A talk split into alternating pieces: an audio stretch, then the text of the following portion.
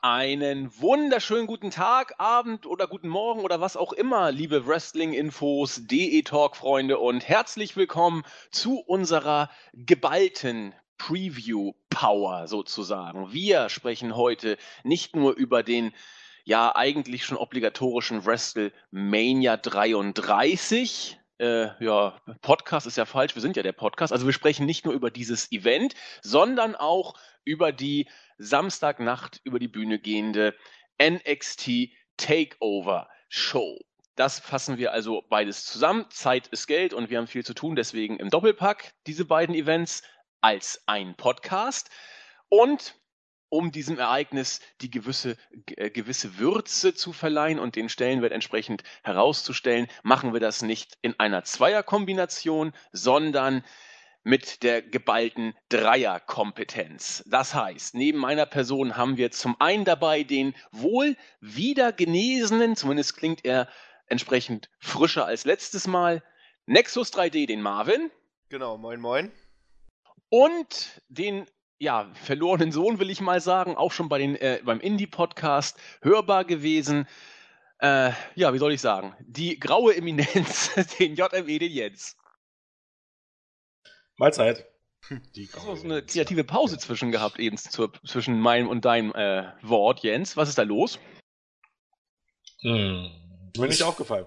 es verleiht ihm eine gewisse Wichtigkeit. Ah, okay, okay. Ganz genau.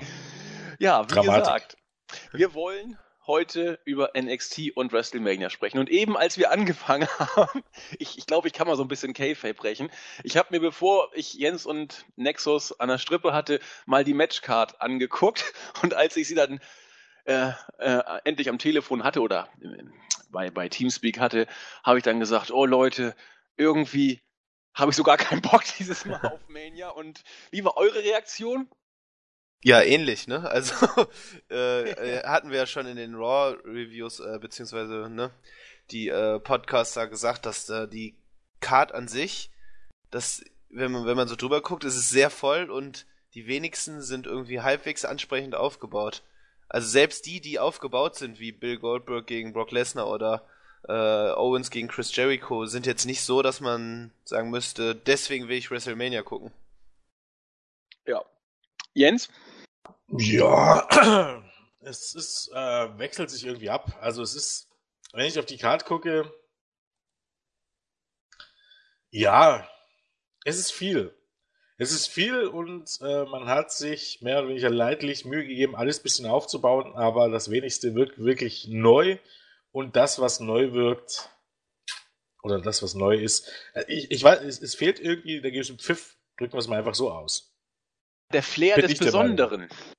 Ja, ich meine, du kannst ja noch nicht mal sagen, dass du nicht irgendwie genug Matches hättest, die nicht irgendwie aufgebaut wurden oder die nicht irgendwie sogar ein bisschen First-Time-Ever-Feeling haben. Ne? Bray Wyatt gegen Randy Orton gab es auf großer Bühne noch nicht, Seth Rollins gegen Triple H, äh, gegen Owens haben sie ordentlich aufgebaut, äh, Undertaker gegen Roman Reigns, irgendwie auch geholt hat gegen Brock Lesnar, aber es fühlt sich am Ende irgendwie, einige würden sicherlich auch sagen, das Mixed-Take-Team-Match, ähm, aber es fühlt sich irgendwie nicht wirklich wichtig an. Ir irgendwie fehlt was. Ich kann es auch gar nicht so richtig beschreiben, aber irgendwie fehlt was. Ja. Also, ja, also so dieses WrestleMania-Feeling, was man zumindest in den letzten Jahren bei ein, zwei Matches immer schon noch herstellen konnte. Das, ja, das glaub, meine Theorie wäre für mich jetzt auch, dass es ein bisschen ähm, mittlerweile dazu verkommen ist, alle irgendwie auf die Karte zu bringen, eine große Show abzuliefern aber auf gar keinen Fall die beste Wrestling-Show. Meistens, in den meisten Fällen ist es nicht mal, mit Abstand nicht mal die beste Wrestling-Show äh, im April. Kommt Fast im Gegenteil, ich meine, häufig auch zur schlechtesten Show des Jahres naja, gewählt. Ja, ich meine, ja, das ist, ist dann halt, muss man dann halt sehen, das hat was damit zu tun, ähm, welche Erwartungen man hat an diese Show und diese natürlich erfüllen kann, weil, ganz ehrlich gesehen, die schlechteste Show des Jahr, letzten Jahres war es sicherlich nicht, wenn man jetzt mal ehrlich ist, aber vieles hängt für mich damit auch zusammen, auch eben die Teilzeit-Wrestler, um ehrlich zu sein. Es wirkt für mich immer ein bisschen eher wie, wie eine Retro, äh, sich selbst. Im Grunde wie so eine, keine Ahnung, wie so eine Echo-Verleihung oder so. Was nichts über Qualität aussagt, sondern nur darum geht, wo sich WWE selbst abfeiert. Für was auch immer. Und dann aber auch tatsächlich mit Leuten. Ich meine, Bill Goldberg gegen Brock Lesnar. Am Ende des Tages, ähm, man weiß, wer gewinnt, aber selbst wenn man es nicht wüsste, inwiefern würde das irgendwie was ändern? Äh, dann würde Goldberg, selbst wenn Goldberg gewinnen würde, würde dann wieder zwei Monate kein Match haben oder seine nächste Titelverteidigung, keine Ahnung. Beim SummerSlam oder so, es ist ja nichts, was jetzt auch wirklich äh, Bedeutung hat. Und bei Brock Lesnar wäre es jetzt nicht viel anders. Und das, äh, daran hängt es einfach ein bisschen. Genau wie bei Undertaker gegen Roman Reigns.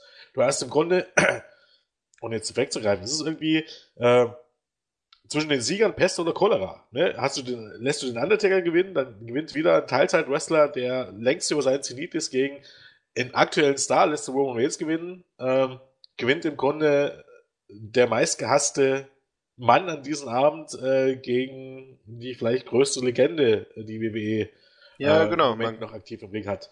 Es ist es fühlt sich einfach irgendwie manchmal nicht richtig an. Aber es ist doch eigentlich verrückt, dass dass man, wenn man eine Show, die man selbst bucken kann, wie man lustig ist, ne, und selbst entscheiden kann, äh, teilweise eben, welche Stars präsentiert werden, äh, dass man sich dann in eine Lage bringt, dass, äh, sag ich mal, der Verlierer oder Sieger vollkommen egal ist, weil es beide Optionen einfach beschissen sind.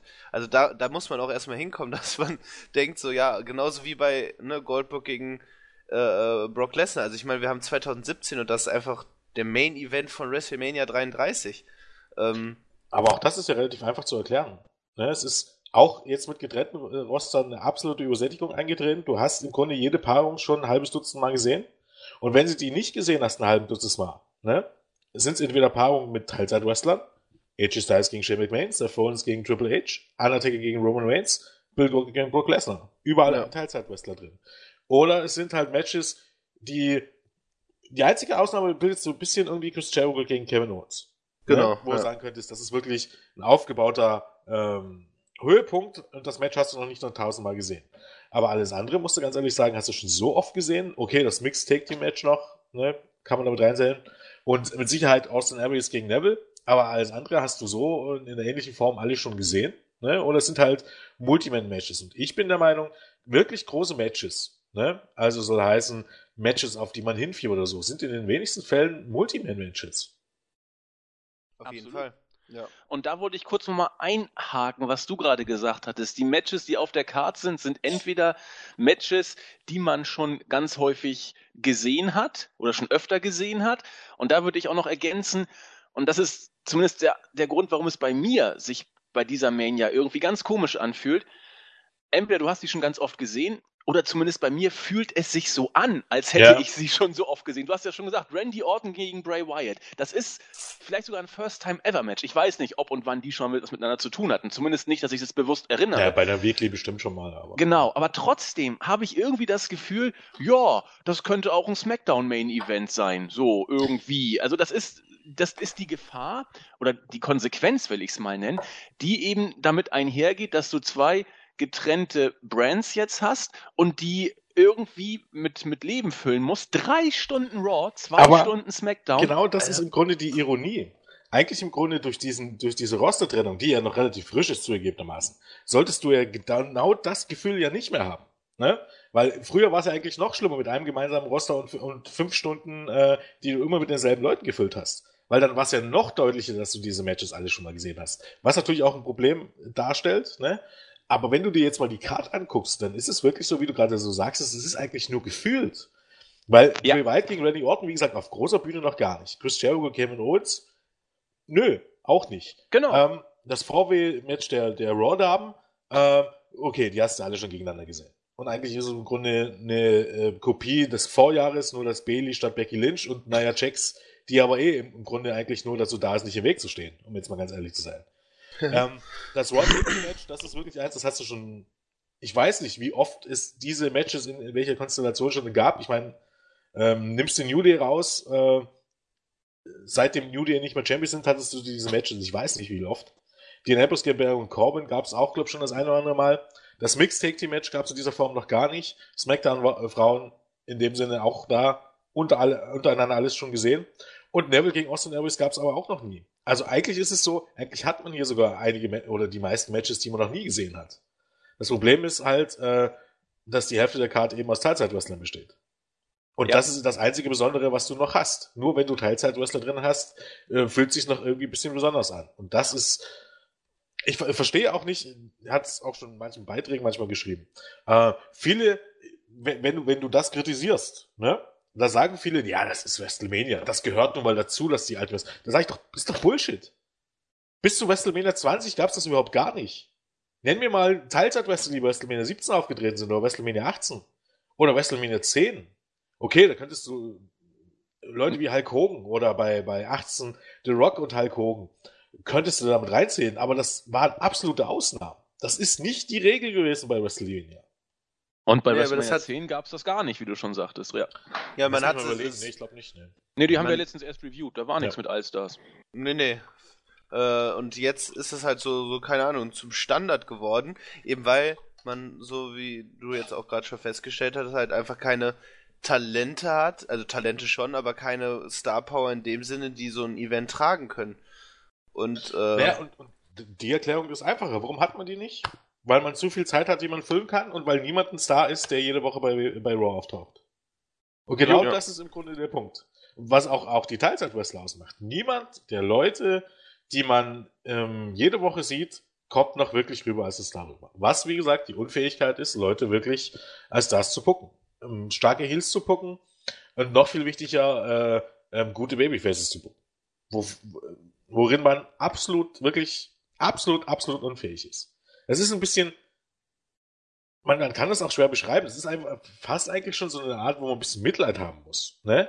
Ähm, wo, wo man echt so denkt, man hat so, keine Ahnung, Leute aus, aus einer Branche irgendwie hingesetzt, wenn man jetzt nicht genau wüsste, dass das letzte Wort immer ne, Vince McMahon hätte, die von dem, was sie da machen, absolut keine Ahnung haben. Und die äh, haben Ideen und versuchen irgendwas und es geht aber immer nach hinten los. Ne? Also solche Sachen wie von wegen Randy Orton ist bei meinem PG-Produkt äh, das Babyface und der zündet aber Sachen an. Oder Seth Rollins soll mein Babyface sein, ist aber nur am, am Rumjammern. Ne? Und dass du immer auch, auch dieses Problem hast, ne? Die, die Babyfaces werden dann irgendwann ausgebucht, beziehungsweise benehmen sich eigentlich wie Heels, ne? Und wenn du sie dann turnst, dann werden sie auf jeden Fall belubelt, was einfach damit zu sagen dass, dass man selbst vollkommen unfähig ist, diese Charaktere zu schreiben. Was eigentlich im Grunde auch ein absolutes Armutszeugnis ist in der Branche. Ja, und man Weil könnte so es halt, man könnte es halt dann weiterspinnen, dass dann eben auch das Publikum dementsprechend reagiert indem sie dann eben sich gerne auch selbst inszeniert. Also äh, das haben wir, sehen wir jetzt auch schon öfter. Oder dann eben als äh, Gegenreaktion dann die Heels eben bejubelt, weil, äh, sage ich mal, das meist Leute sind, die dann eben von, von den Fans einfach äh, eher gemocht werden und dann, ne, um, um einfach ja auch gegen das Produkt zu rebellieren, weil dann, ne, dass eben Leute sind, die dann, ne, die, die halt die Bösen darstellen und man dann sagt, ja, scheiß auf die Faces, die wir hier haben, das sind eh so gesichtslose, keine Ahnung, Wrestler. Und ähm, ja, und das kann man ja auch eben dann also als so Symptom dann eben der, der Sache festhalten. Gut. Also ich denke, also bei mir persönlich kommt auch noch, um das abzuschließen, noch der Eindruck hinzu, die, die Teilzeit-Wrestler, wie Jens schon sagte, sind ein Stück weit äh, Selbstzweck geworden. Die kommen eben dazu, weil man es A mittlerweile seit zehn Jahren gewohnt ist und B auch sonst nicht viel hat, um irgendwie noch groß ein bisschen Zauber zu generieren aus Sicht der WWE-Booker. Was da aber auch ein Problem ist, unabhängig jetzt von dem, was ihr da schon häufig und zu Recht kritisiert habt, auch das wird mittlerweile ähm, ein, ein Ding, das nicht mehr wirklich fährt. Denn ich meine, wie kaputt der Undertaker mittlerweile ist, lässt sich ja beim besten Willen nicht mehr übersehen. Der, der ist ja nur wirklich, man muss ja Angst haben, dass er dieses Match einigermaßen übersteht. Also der Undertaker kommt jetzt in einen Bereich, wo es fast schon gefährlich ist, ihn äh, überhaupt in den Ring zu lassen. Und dass Bill Goldberg eigentlich auch nur ein, ein großer Name ist, dessen Fähigkeiten im Ring äh, jetzt gerade auch mit 50 Jahren sicherlich nicht besser geworden sind, macht es auch nicht ähm, besser gewissermaßen. Das heißt, die Allstars, die nochmal kommen, um so ein bisschen Flair zu, zu verbreiten, können es körperlich nicht mehr reißen. Und dann wird es irgendwann wirklich zum Problem. Oder wie Jens sagte, man muss dann fast schon ein Stück weit Mitleid haben. Äh, es, es ist wie so ein morsches Gebälk, wo man Angst haben muss, dass es bald auseinanderbricht. Wir werden erleben, was passiert. Aber kurz Zwischenfrage. Ich weiß nicht, ob ihr euch, ich glaube, vor zwei Wochen da die Raw-Ausgabe erinnert, als äh, Undertaker da äh, na, äh, beim Match zwischen Roman Reigns und Braun Strowman eingriff. Wo den Spear kassiert hat, oder? Ja, genau. Und da, bevor er da, äh, er verpasst ja Strowman den Chokeslam. Äh, und da, da erzählen ja jetzt viele immer so, dass ähm, der Undertaker da so schmerzverzerrt durch den Ring geht. War es wirklich so Schmerz, also hatte er wirklich da Schmerzen? Warum auch immer, wegen seiner Hüfte? Oder war das irgendwie einfach so gimmickmäßig, dass er da irgendwie gemerkt hat, dass er, weil er da so, ja, so schmerzverzerrt schaut, äh, dass er so gimmickmäßig so merkt, er hat einen Fehler gemacht, weil der jetzt Reigns kommt und ihn. Gemunkelt wird, dass er echt Schmerzen hatte. Weil das, da bin ich mir nämlich gar nicht so sicher. Also unabhängig davon, dass das natürlich richtig ist, dass Undertaker in keinen Ring mehr gehört.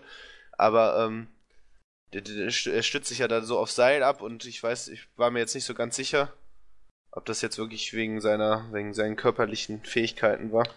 Weiß ich auch nicht. Ich habe es auch nicht richtig gesehen. Hm, kann natürlich auch sein, dass, dass er tatsächlich versucht hat, irgendwie da eine Story rüberzubringen und keiner checkt's am Ende, weil man es mhm. einfach nicht mehr gewohnt von WWE. Also wäre natürlich relativ lustig. Ja. Ich finde ja auch, das größte Problem, was ich an der ganzen Undertaker-Sache habe, ist eigentlich in, in dem Sinne, dass es halt unglaublich Heuchelei auch ist in Sachen von Daniel Bryan und Co. Ja.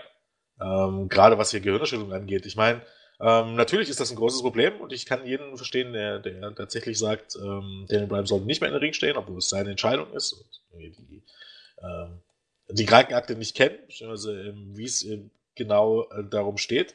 Aber der Punkt ist einfach, wenn man wirklich äh, das so ernst nimmt und da auf der Seite der WWE steht, muss man WWE generell hinterfragen, weil sehr, sehr viele Leute antreten. Bully Ray hatte mehr Gehirnerschütterung als Danny Bryan beispielsweise und er zieht sich den, äh, den Tests nicht. Ähm, Leute wie Randy Orton etc. genauso, die alle noch in den Ring treten. Und wie gesagt, Undertaker hatte irgendwie Anfang des Jahres eine Hüftoperation am Ende letzten Jahres und äh, hat jetzt schon wieder Probleme, trotz dieser Hüftoperation und braucht eine neue, ich glaube sogar eine künstliche Hüfte und er tritt trotzdem an. Ne? Das ist halt ja. ein absoluter Doppelstandard und äh, natürlich gehört der Undertaker irgendwie zu WrestleMania dazu, aber was mir fehlt, ist im Grunde das, ähm, was eben Mitte der 90er passiert ist. Dieser Schnitt, äh, dass die Stars eben weglaufen, in dem Sinne, ähm, zur WCW damals, und dass man was Neues aufbauen muss. Dass man gezwungen ist. Und, diese, und, und der Punkt ist gar nicht mehr da. Es läuft nee. halt alles irgendwie und es läuft auch wirtschaftlich alles irgendwie ganz okay. Konkurrenz hat man keine. Äh, immer mehr Shows bringen immer mehr Geld. Ne? Sei es jetzt TV-Shows, für die man immer mehr TV-Geld gibt, sei es jetzt generell Hausshows. Denn der Schnitt der Hausshows ist runtergegangen, auch als auf der Road to WrestleMania. Sind ein paar hundert weniger pro Show als in, äh, im letzten Jahr. Aber dadurch, dass man wesentlich mehr Shows veranstaltet, ne? Montag eine zusätzliche Hausshow beispielsweise mit SmackDown, mehr NXT-Shows, etc. pp. Ähm, nimmt man am Ende trotzdem mehr ein, was ja die Ironie ist eigentlich an der ganzen Sache. Und damit läuft das alles irgendwie und man ist einfach nicht gezwungen, irgendwie mal was zu ändern. Und ich glaube, genau das ist das Problem. WWE müsste gezwungen werden, endlich mal einen Schnitt zu machen. Und äh, da überhaupt gar nichts am Horizont zu erkennen ist, ähm, dass dieser Schnitt kommt. Im Gegenteil, denn man bemüht sich darum, eher das Monopol noch mehr zu kräftigen. Ähm, Wird es ewig so weitergehen. Ja, auf jeden ja. Fall kein Ende in Sicht. Denke ich, denke ich auch. Ich habe das, glaube ich, schon vor tausend Jahren mal gebracht, diesen Spruch. Ein großes Weltreich, das keine äußeren Feinde mehr hat, kann nur dann zugrunde gehen, wenn es sich von innen heraus selbst zerstört. Und so ungefähr dümpelt die WWE im Einheitsbrei vor sich hin und ohne Konkurrenz von außen, ja, beschäftigt man sich nur mit sich selbst und das heißt eben dann gern noch mehr ein bisschen Geld und versuchen, so weiter zu verdienen. Da gibt es ja. noch einen schönen, noch einen schönen äh, Spruch oder noch eine schöne äh, bekannte Metapher, ne? Das ist im Grunde wie, wenn, wenn es auf Ring of Honor geht. Ne? Also die Tatsache, dass man Ring of Honor in Sachen jetzt ähm, Gehälter und so als Konkurrenz sieht. Ne? Ähm, oder New Japan, ne? wir wissen ja alle die Beziehung dazu. Oder auch TNA, ne? wie, man, wie man in dem Sinne die immer ähm, ähm, ja verschweigt. Obwohl nichts davon wirklich Konkurrenz ist, realistisch gesehen. Aber gibt es ja den schönen Spruch, ne? wie, wie anfällig muss am Ende ein Regime sein, wenn man Angst hat vor äh, solchen kleinen Dingen. Genau. Ne, hat man damals immer schön über, über die DDR gesagt, beispielsweise. Ne, kann man, ist jetzt nicht weit hergeholte, ne? Aber ähm, in dem Sinne, wenn man es jetzt als Regierung vergleicht, ne, ist es immer ein, ein, Zeichen von absoluter Schwäche, wenn man so reagieren muss. Auch auf, auf die Sache in England mit ITV und so, wie, wie kleinlich und so. Also ich glaube, man im, insgeheim weiß man schon. Ne? Dass man es eigentlich gar nicht zulassen kann, dass irgendwelche Kohärenz auftut, weil man im Grunde weiß, äh, dass das, was man selbst daraus macht, nicht das Gelbe vom Ei ist. Und mit diesen Worten können wir jetzt ja nach unseren kritischen Befürchtungen bezüglich WWE und Wrestling auch mal um NXT Gedanken machen. Diese Show wird ja als erste stattfinden. NXT Takeover Orlando, nicht als Aprilscherz, obwohl es am 1. April über die Bühne gehen wird. Kann man denn sagen, um das mal kurz vorwegzuschicken, dass die äh, Lethargie, so will ich es mal nennen, die das WWE Main Roster umgibt und auch bei WrestleMania für uns alle drei zumindest spürbar ist, sich auch schon auf NXT durchschlägt? Ich meine noch nicht. Jens sieht es ein bisschen kritischer. Ach na ja, man muss einfach sagen, ähm, ich weiß, ich kann, beschreiben kann ich es auch nicht, aber wenn ich auf die Karte gucke, die klingt nicht so prickelnd äh, wie Cards in früheren Zeiten. Also und NXT ist auch nicht mal im Ansatz so heiß, äh, was man auch bei so Weeklies sieht, wie ähm, ja früher. Ne? Die Reaktionen sind wesentlich schlechter. Ähm, Shinsuke Nakamura war vor einem Jahr wesentlich heißer, als es heute ist. Reicht also auch ein Jahr NXT zu, um jemanden abzukühlen. Ähm, die Woman Division ist tot. Sorry, muss ich so sagen. Asuka ist die einzige wirklich äh, äh, Wrestlerin, die das Prädikat sehr gut verdient. Ansonsten kommt da gar nichts. Weder Ember Moon ist nur ansatzweise auf dem Level. Ember Moon würde ich, ist jünger, ist talentiert, würde ich aber wrestlerisch auf einem Level sehen mit, boah, naja, Nikki Bella wäre es ein bisschen fies. Aber ganz ehrlich, Nikki Bella ist auch nicht mehr so schlecht, wie man meint. Ähm, was, aber da sind, schon, da sind schon Unterschiede. Also Ember Moon, ich weiß, was du no, meinst. aber nicht, um ehrlich zu sein. Nenn mir mal irgendein ein Drei-Sterne-Match von Ember Moon. Jetzt, ein ja, einziges. Das Gibt's stimmt. Keins. Gibt einfach keins. Also wie gut kann sie denn wirklich sein?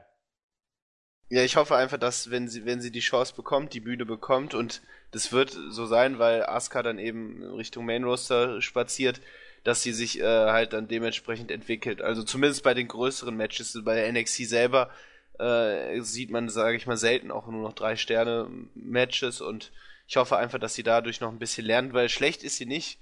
Nö, und, sagt ja niemand, dass sie schlecht ist. Nee, nee, aber ich würde sie jetzt auch nicht auf dem Niveau mit Nikki Bella, aber du hast recht, Nikki Bella hat sich verbessert. Aber zumindest ich kann so, ich sehe Emma Moon schon nicht auf ein Level mit Mickey James. Und Mickey James ist weit von Charlotte, Sasha Banks, Bailey und Becky Lynch entfernt. Ja, okay. Wollen wir in die Card reingehen und dann bei den einzelnen Matches dann ein bisschen was dazu sagen? Vielleicht bietet sich das ja an. Ja, genau. natürlich. Ne? Dann, dann, machen wir das so. ähm, wir denken mal, es könnte losgehen entweder mit dem Singles-Match oder mit dem Eight-Person-Tag-Team-Match. Damit fangen wir jetzt hier einfach mal an.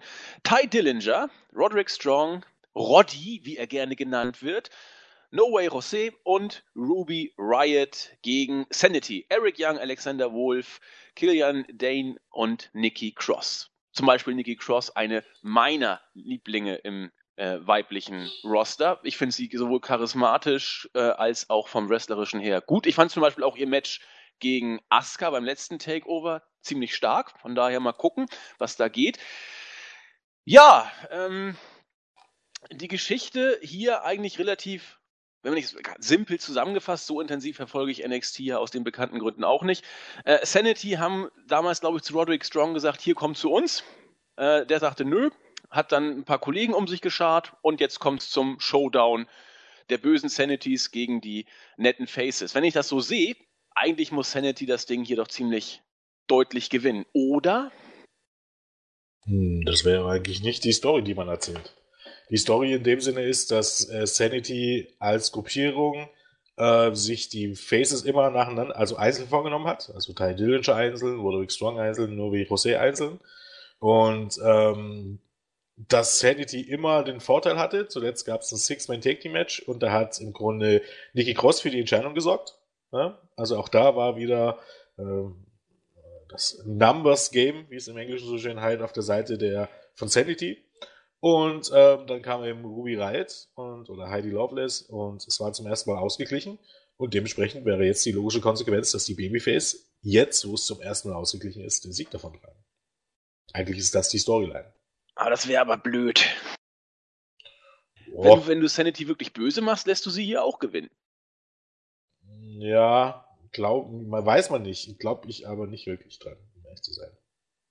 Na, ich hoffe mal. Also ich ja, würde es gut finden, weil ähm, dann sind sie nicht nur böse, weil sie eben mit Überzahl immer die, die äh, Faces angreifen, sondern sind sie auch noch gut.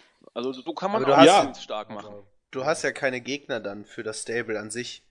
Also nee, das dann ist ja. du sie als Singles oder Tag Team oder Frauenwrestler einzeln lostigern. Ja, aber ich weiß nicht, da würde halt der, der Sinn als Gruppierung, also der Sieg als äh, Gruppierungen wenig Sinn machen, finde ich, wenn man dann, sag ich mal, dann wieder in die Singles-Bereich geht. Ja, sie ne? werden dann ja als Gruppierung trotzdem weiterhin existieren. Ne? Und ja, aber wenn sie keine Gegner haben, macht es keinen Sinn, die aufzubauen. Also so keine, keine Gruppengegner. Dafür bräuchte man ein gutes, interessantes Stable, was als, ne, wo man eine Geschichte mit erzählen kann. Ja, aber selbst... dann wird Sanity überhaupt keinen Sinn machen, denn nee, du hast eben, ja keine Stable. Ja, eben, find, deswegen finde ich das Match an sich schon nicht sonderlich spannend, auch wenn es wrestlerisch äh, gut wird, aber ich, ich frage mich halt trotzdem, warum äh, Roderick Strong in so, so, so eine Storyline verwickelt wird, weil ich finde, für ihn hätte man da doch deutlich mehr dann auch jetzt erstmal rausholen können. Gut, das wird. Ja, das ist der Austin Aries-Effekt. Ja, ja, eben, genau, ja, ja. Ich glaube, die Young Bucks haben jetzt in einem Interview gesagt, dass WWE nur noch Leute verpflichtet, um Leute zu verpflichten. Genau, und das ist das ja. beste Beispiel, ja. Das sehe ich auch so. Was aber das Problem ist, dass das Ganze natürlich auch nur, was sich ja auch an den Shows in Florida zeigt. Okay, ich meine, das sind nur ganz kleine Hallen, aber ähm, wenn nur 300 oder 350 Leute kommen, ich meine, zeigt das ja auch ein bisschen, dass es nicht so wirklich funktioniert, weil wenn du die Leute einfach nur verpflichtest, Independent Wrestler siehst du überall. Ich meine, das mag bei Leuten wie Shinsuke Nakamura ziehen, ne? der, der wirklich sagen kannst, der ist over the top über allen und dafür bezahlen die Leute Geld nur, um den zu sehen. Aber ansonsten, ja, ja. Leute zu Independent Events gehen, ist die Chance groß, dass die Roderick Strong schon das eine oder andere Mal gesehen haben. Also das wird so halt auch nicht funktionieren. Und das ist im Grunde das Problem. Ne? Die ja. Leute verpflichten nur, um sie zu verpflichten und ihnen aber dann keines, kein Profil zu geben, weil man dafür auch zu wenig Zeit hat. Und gerade gerade Roderick Strong ist jemand, der unbedingt Profil braucht, weil er auch eben Ten die Tendenz hat, jetzt nicht unbedingt zu den charismatischen äh, Personen genau. zu gehören. Und das ist dann natürlich hier für ihn dann der Todesstoß. Genau, das ist für mich auch das größte Problem an NXT und der Cruiserweight Division. Dass du viele herausragende Wrestler hast, ähm, auch bei NXT, wie gesagt, äh, Neville, Austin Aries, äh, Austin Aries zählt eigentlich dann nicht mit rein, weil er hat, er ist wirklich im Grunde ein Performer, ähm, genauso ein Gesamtpaket und ähnliches Gesamtpaket wie Chris Jericho, also der kann alles. Aber es gibt dort genügend Wrestler, die nur durch das Westrische überzeugen können. Ne? G.G. Perkins, ähm, äh, Mascara Dorada, Tosaba eigentlich auch irgendwie so, also die sind stark im Ring. Ähm, Leute wie Roderick Strong eben jetzt, die wir jetzt hier haben. Und ähm, die dann so einzusetzen, dass die in dem Sinne ähm, bei den Weeklies oder auch bei den Pay-Per-Views immer bloß 5, 6 Minuten Matches haben, geht absolut an deren Stärken vorbei. Genau, also so völlig, weil man dann so beide Seiten, ne, also Charakterbildung, Fehlanzeige und eben Wrestling ja. auch dann ne, zu wenig.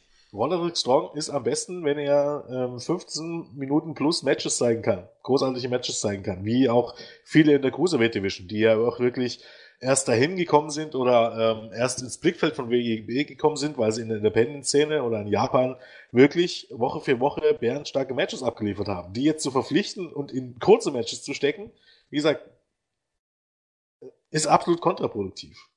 Und Roderick Strong hat bei NXT bisher in dem Sinne noch gar nichts gerissen. Ähnlich wie eben bei Austin Aries, was aber auch zeigt, dass es noch nicht zu spät ist, um da irgendwie was zu rumzureißen. Aber ähm, ja, äh, warten wir mal ab, was danach kommt. Aber ich glaube, wie gesagt, die Babyfaces gewinnen hier und äh, das Match wird sicherlich auch gut werden, gehe ich mal stark davon ja, aus. Ja, und auch ein Stimmungsmacher. Also wenn man das als Opener bringt, gerade dann mit No Way Jose, äh, der wird das dann und Ty Dillinger, die, die kriegen das schon hin, auf jeden Fall. Denke ich auch. Was tippst mal du denn, was dann kommt? Ähm, ja, ich tippe auch äh, auf die Faces, weil ich nicht glaube, dass Sanity noch eine großartige Zukunft hat. Ja, ich, ich tippe auf Sanity, wie gesagt, weil es großartig wäre, so, sie so zu bucken, auch wenn es dann entsprechend ein Indiz dafür ist, dass es nicht passiert. Und weil ich tatsächlich zum ersten Mal mal wieder so ein bisschen mitfühlen kann. Ich mag das Stable gerne. Ich finde Nikki Cross großartig. Ich ein bisschen für Axel Tischer natürlich spielt da auch so ein bisschen patriotische Sympathie mit rein. Die Hoffnung stirbt zuletzt. Ich, ich hoffe auf Sanity und lass mich mal überraschen. Äh, kann aber euren Ansatz auch sehr, sehr gut nachvollziehen. Mal gucken, was passiert. Das zweite Match des Abends nach unserer äh, Liste ist dann Andrade Almas gegen Alistair Black, der uns noch allen als Tommy End bekannt ist. Niederländer ist Tommy, ne? Genau, ja. ja mhm. Sympathischer Niederländer. Auch das ist eigentlich ein, ein, ja, wie soll ich sagen, Aufbaumatch, wie es bei NXT die ganzen auch bei den Takeovers ab und zu gibt. Almas ist äh, wohl in der Rolle des Aufbaugegners äh, zementiert. Er hat äh, schon vor den letzten beiden Takeovers, meine ich, diesen Spot ausgefüllt, beide Matches immer verloren. soweit ich mich erinnern kann. Und äh, man wird sich für Tommy End, denke ich mal, die wird man nicht einfach da reinpacken, um ihn dann gegen Andrade verlieren zu lassen, gegen Almas verlieren zu lassen. Oder habe ich etwas übersehen, dass jetzt doch noch der Push für Almas kommt auf Kosten von Tommy End? Nee. Äh, ich sag mal so, im, Ge im Gegensatz muss man ja sagen, dass Almas es gibt zwei Blickweisen. Ne? Auf einer Seite könnte man sagen, äh, Almas ist der neue äh, CJ Parker, so heißen ähm, im Grunde der Geek, der den Job für Debütanten macht. Auf der anderen Seite könnte man sagen, ähm, derjenige, der mittlerweile den Job für Debütanten macht, ist einfach, hat einfach eine bessere Reputation. Das kann man sehen, wie man möchte. Ähm, aber ich glaube, der Ablauf ist relativ simpel. Das wird ein 6-7 Minuten Match und am Ende wird Tommy End ähm, deutlich gewinnen. Alles andere ist, glaube äh, fern jeglicher Realität.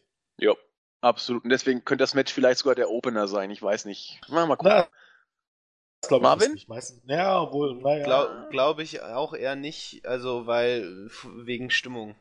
Also ja, ich, ich weiß nicht, ob man sich zu sehr darauf verlassen wird, dass Tommy End da so großartige Reaktionen ziehen wird, weil er ist zwar ein Indie-Größe, aber noch kein Star, würde ich sagen.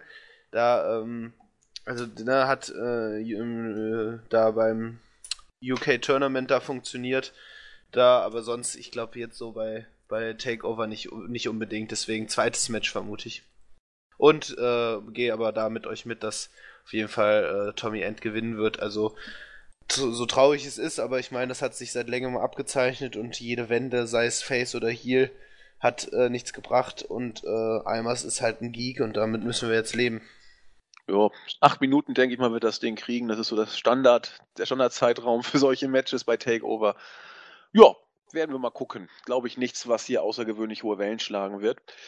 Wird eher so erwarten, äh, ablaufen, wie wir das erwarten. Aufs dritte Match bin ich relativ gespannt. Das NXT Tag Team Championship Match. Ein Three-Way Tag Team Elimination Match wird es werden. Die Authors of Pain als Champion gegen DIY und die Revival. Also, was, was DIY und The Revival abliefern konnten, haben wir ja nun äh, gesehen. Die waren ja beide Matches, die sie hatten bei den Takeovers, äh, relativ weit vorne in der Abstimmung zum Match des Jahres äh, bei WWE. Und äh, Authors of Pain gegen DIY fand ich jetzt so schlimm letztes Mal auch nicht. Mal gucken, äh, was uns hier erwartet. Ich glaube, könnte was werden, oder? Ähm, ja, ja, ja, ich fange, sorry, du warst eigentlich immer der Zweite. ähm, nee, aber grundsätzlich auf jeden Fall wird eines der, einer der besseren Matches. Ähm, ich hoffe, ich, ich bin ehrlich gesagt in der Story nicht so drin. Ich habe keine Ahnung, ob hier die Authors of Pain da äh, verteidigen werden. Als Team finde ich sie noch sehr grün und äh, fand den Titelwechsel auch ziemlich verfrüht. Äh, grundsätzlich wüsste ich aber nicht, also sowohl Gargano und Champa äh, als auch die Revival ne, sind jetzt schon sehr, sehr lange bei NXT. Ähm, jetzt ein Titelwechsel, weiß ich nicht, ob das hier großartig Sinn ergeben würde. Trotzdem hoffe ich, äh, dass man da ein sehr langes Match sehen würde. Ich hätte halt gerne auch vor allem dann DIA und äh, Revival da nochmal als Singles äh, Match gesehen. Deswegen, also persönlich hoffe ich einfach, dass vielleicht dann die Authors of Pain relativ früh eliminiert werden und dass man da wrestlerisch einfach noch was Großes sieht. Aber Storyline-mäßig, glaube ich, gehe ich da eher mit den Authors of Pain. Ähm, naja, ähm, das Einzige, was, was mich daran an, im Sieg der Authors of Pain ähm, zweifeln ist, ist äh, Mangel an weiteren Herausforderern. Weil nächsten Herausforderer, wenn man jetzt nicht sagt, dass man irgendwie ein Team aus Dillinger, Strong, Novi, Rosé irgendwie bildet als Übergangsmöglichkeit, wäre dann ja eigentlich die logische Konsequenz Sanity, oder? Und da das Heals sind, ja, muss man wechseln vielleicht ja. gar nicht so unbedingt ausschließen, dass nicht Gargano und Champa nicht zumindest eine Chance haben. Ähm, Was haben wir überhaupt noch als Face-Teams außer DIY? Ähm, Heavy Machinery. Ja, okay, du hast recht, ja. Aber. Aber die sind ja auch noch am Anfang, sagen ja, wir mal. eben. Hm, Glaube ich jetzt auch nicht. Ich meine, man muss es halt immer relativieren. Man hat dann halt noch irgendein Programm in dem Sinne, was man jetzt, indem man jetzt die Zeit bis zum, bis zum nächsten Special, was wohl dann tatsächlich vielleicht doch erst beim SummerSlam sein wird, überbrücken kann. Ähm, was das genau wird, ob man jetzt noch weitergeht mit diesen drei Teams, muss man halt abwarten. Und dann kann man natürlich auch so einen Titelwechsel immer mal bei einer Weekly bringen, gerade wenn es ähm, so lange Zeit ist dazwischen. Vielleicht bringt man auch im Juni irgendwie ähm, in England wieder ein Special, kann ich mir gut das vorstellen, obwohl es noch nicht äh, angekündigt ist. Puh. Ja, aber ich würde auch fast mal behaupten, die Offer Pain. Aber, aber zumindest die Möglichkeit besteht, ähm, dass der Titel hier wechselt. Ja, das Match, äh, ja, sollte an sich gut werden. Ähm, für mich ist halt ähnlich bisschen wie bei den Raw-Frauen so, dass die Out of Spain das Ganze eben runterziehen. Ne? Ähm, oder man könnte auch sagen, das Match wird sicherlich trotzdem gut werden, vielleicht auch sehr gut werden, aber ähm, am Ende des Tages werden ähm, die Out of Pain überhaupt gar keinen Mehrwert haben. Ne? Also es gibt kein mögliches Szenario, was ich mir vorstellen kann, wo man sagen könnte, das Match wird besser, weil die Out of Pain mit drin sind. Nee, das stimmt, ja. Das heißt, ähm, ja, na gut, auf einer Seite kannst du Gargano und Champa halt nicht immer gegen Dawson und Wilder stellen. Aber würde ich gern. Also ich hätte nichts dagegen, das Match bei jedem Special zu sehen, weil es eigentlich äh, immer awesome war bisher. Ja, und ansonsten denke ich mal, man wird das schon irgendwie so regeln, dass die Power äh, Alpha Pain ein paar Powerspots bekommen und äh, ansonsten nicht im Weg rumstehen. Ich hoffe ja irgendwie drauf, dass die als erstes ausscheiden, was ich schon nicht glaube, aber ja, ich bin auch relativ zuversichtlich, dass es vermutlich, möglicherweise sogar ähm, das beste Match des Abends werden könnte. Was haltet ihr denn von der Idee, wie man mit The Revival umgeht? Ob man da nicht einen Face-Turn inszenieren könnte oder ist das völlig abwegig? Warum sollte man? Weil man sonst nichts mehr hat. Ja, aber das, die sind mit Abstand das beste Heal-Team, was es zumindest in Nordamerika gibt. Also nee, ist der Turn wohl sicher. Ja, sie, ja, ne, könnte man meinen, aber Ach, mehr sehe ich darin jetzt nicht. Ja, schon, aber ich hoffe nicht. Nee, ich, ich eigentlich auch nicht, aber dann wären sie ja irgendwann mehr als überreif für den Einheitsbrei im Main-Roster, oder? Ja, irgendwann kommt der Schritt. Ja, aber auch für, für DIY ist er nicht im Bereich des Abwegigen. Also gruselige Perspektive für unsere naja. Relativ, ja, es, es, kommt halt darauf an, was man dort dann macht, aber sind wir jetzt ganz ehrlich, sowohl die Bible als auch Hashtag DIY sind alles eher Cruiserweights und wie das ausgehen wird mit Vince McMahon, wissen wir alle. Ja. Eben. Ich meine es ja auch nicht positiv, sondern nur als eine Option, eher als ein ängst, ängstliches Szenario. Ja, das ist schon richtig. Ähm, es hapert aber bei NXT eben auch ein bisschen dran, mit den Leuten, die jetzt nicht im Titelgeschehen stehen, irgendwie was Anständiges anzufangen. Also, ja, also das muss dieser Schritt halt kommen. Klar. Das ist, das ist halt auch, äh, ist mir halt auch bei NXT aufgefallen, dass es, ähm, was so, so Nebenfäden oder Nebenstories angeht, ist es dann doch deutlich schlechter geworden. Oder ich weiß nicht, ob es, also zumindest habe ich so im Gefühl, dass es halt sich alles um die Stars drehen sich um die Titel und das alles darunter ist halt eher immer so austauschbar, was die Stories angeht. Klar. Das ist, das ist schon ja ein bisschen schade. Durchaus, zumindest was die Titel angeht, gut ist. Ja, also wenn die, die, Titel im Fokus stehen, ist das ja auch so, wie es sein soll.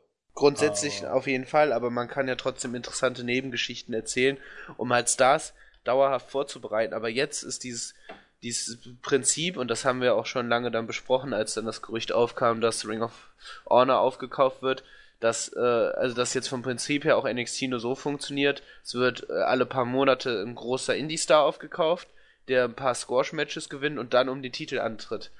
Ne, und so, so sieht das jetzt aus. Es, ist, es werden nicht mehr, sag ich mal, längere Geschichten erzählt, bevor dann äh, die Person dann äh, um den Titel antreten darf. Ja. Richtig. Na gut, schauen wir mal, was hier passiert. Ich halte hier einiges für möglich. ähm, am wahrscheinlichsten eigentlich, dass die Authors of Pain verteidigen, sehe ich auch so. Ich halte aber irgendwie, ich weiß nicht warum, könnte ich mir vorstellen, dass die Revival turn, warum auch immer, und dann Champion werden. Mal gucken. Zum dritten Mal wären sie es dann ja, glaube ich, bei NXT und ja, mal sehen, was man hier macht. Auch interessant. NXT Women's Championship. Asuka gegen Ember Moon. Wenn man es mal ganz deutlich sieht, ist Asuka auf einem Level, an dem derzeit bei NXT mal so gar keine Dame rankommt, sodass eigentlich man sich schon die Frage stellen muss, ist Ember Moon überhaupt eine halbwegs glaubwürdige Contenderin? Ich will gar nicht sagen, ob sie das Match wirklich gewinnen kann, aber hm, und, und, und wenn man das die Frage jetzt äh, für sich betrachtet, ist sie eine glaubwürdige Contenderin? Die zweite Frage, wie wird das Match? Match wird, glaube ich, nicht verkehrt, aber ich weiß nicht so genau, wie ich da rangehen soll. Jens, Marvin. Starte uh. ruhig. naja, der, der, Punkt ist, ja, ich meine, Ember Moon ist unbesiegt. Das spricht für sie. Problem ist halt ein bisschen, man, man, das Gimmick ist halt so Missmasch. Man, man könnte jetzt irgendwie nicht sagen, dass Ember Moon als absolute Bedrohung dargestellt wird, sondern sie ist ja halt dann doch irgendwie doch äh, das lächelnd freundliche Babyface äh, und gar nicht dann irgendwie so der böse Wolf, ähm, wie man es auch immer, oder die böse Wölfin, oder wie man es ausdrücken möchte. Das schadet dem Ganzen ein bisschen. Wenn du Emma Moon generell ein bisschen ernster dargestellt hättest und nicht als äh, eben dann auch als fröhlich lächelnde äh, Happy Mädchen, wie das eben halt bei WWE, bei Babyfaces dann auch gerne mal so der Fall ist, mit einigen Ausnahmen, hättest du hier ein bisschen mehr gekonnt. Denn dann würde das mit diesem Unbesiegtsein ein bisschen besser rüberkommen, weil dann könntest du es nämlich als mehr oder weniger Badass gegen Badass verkaufen.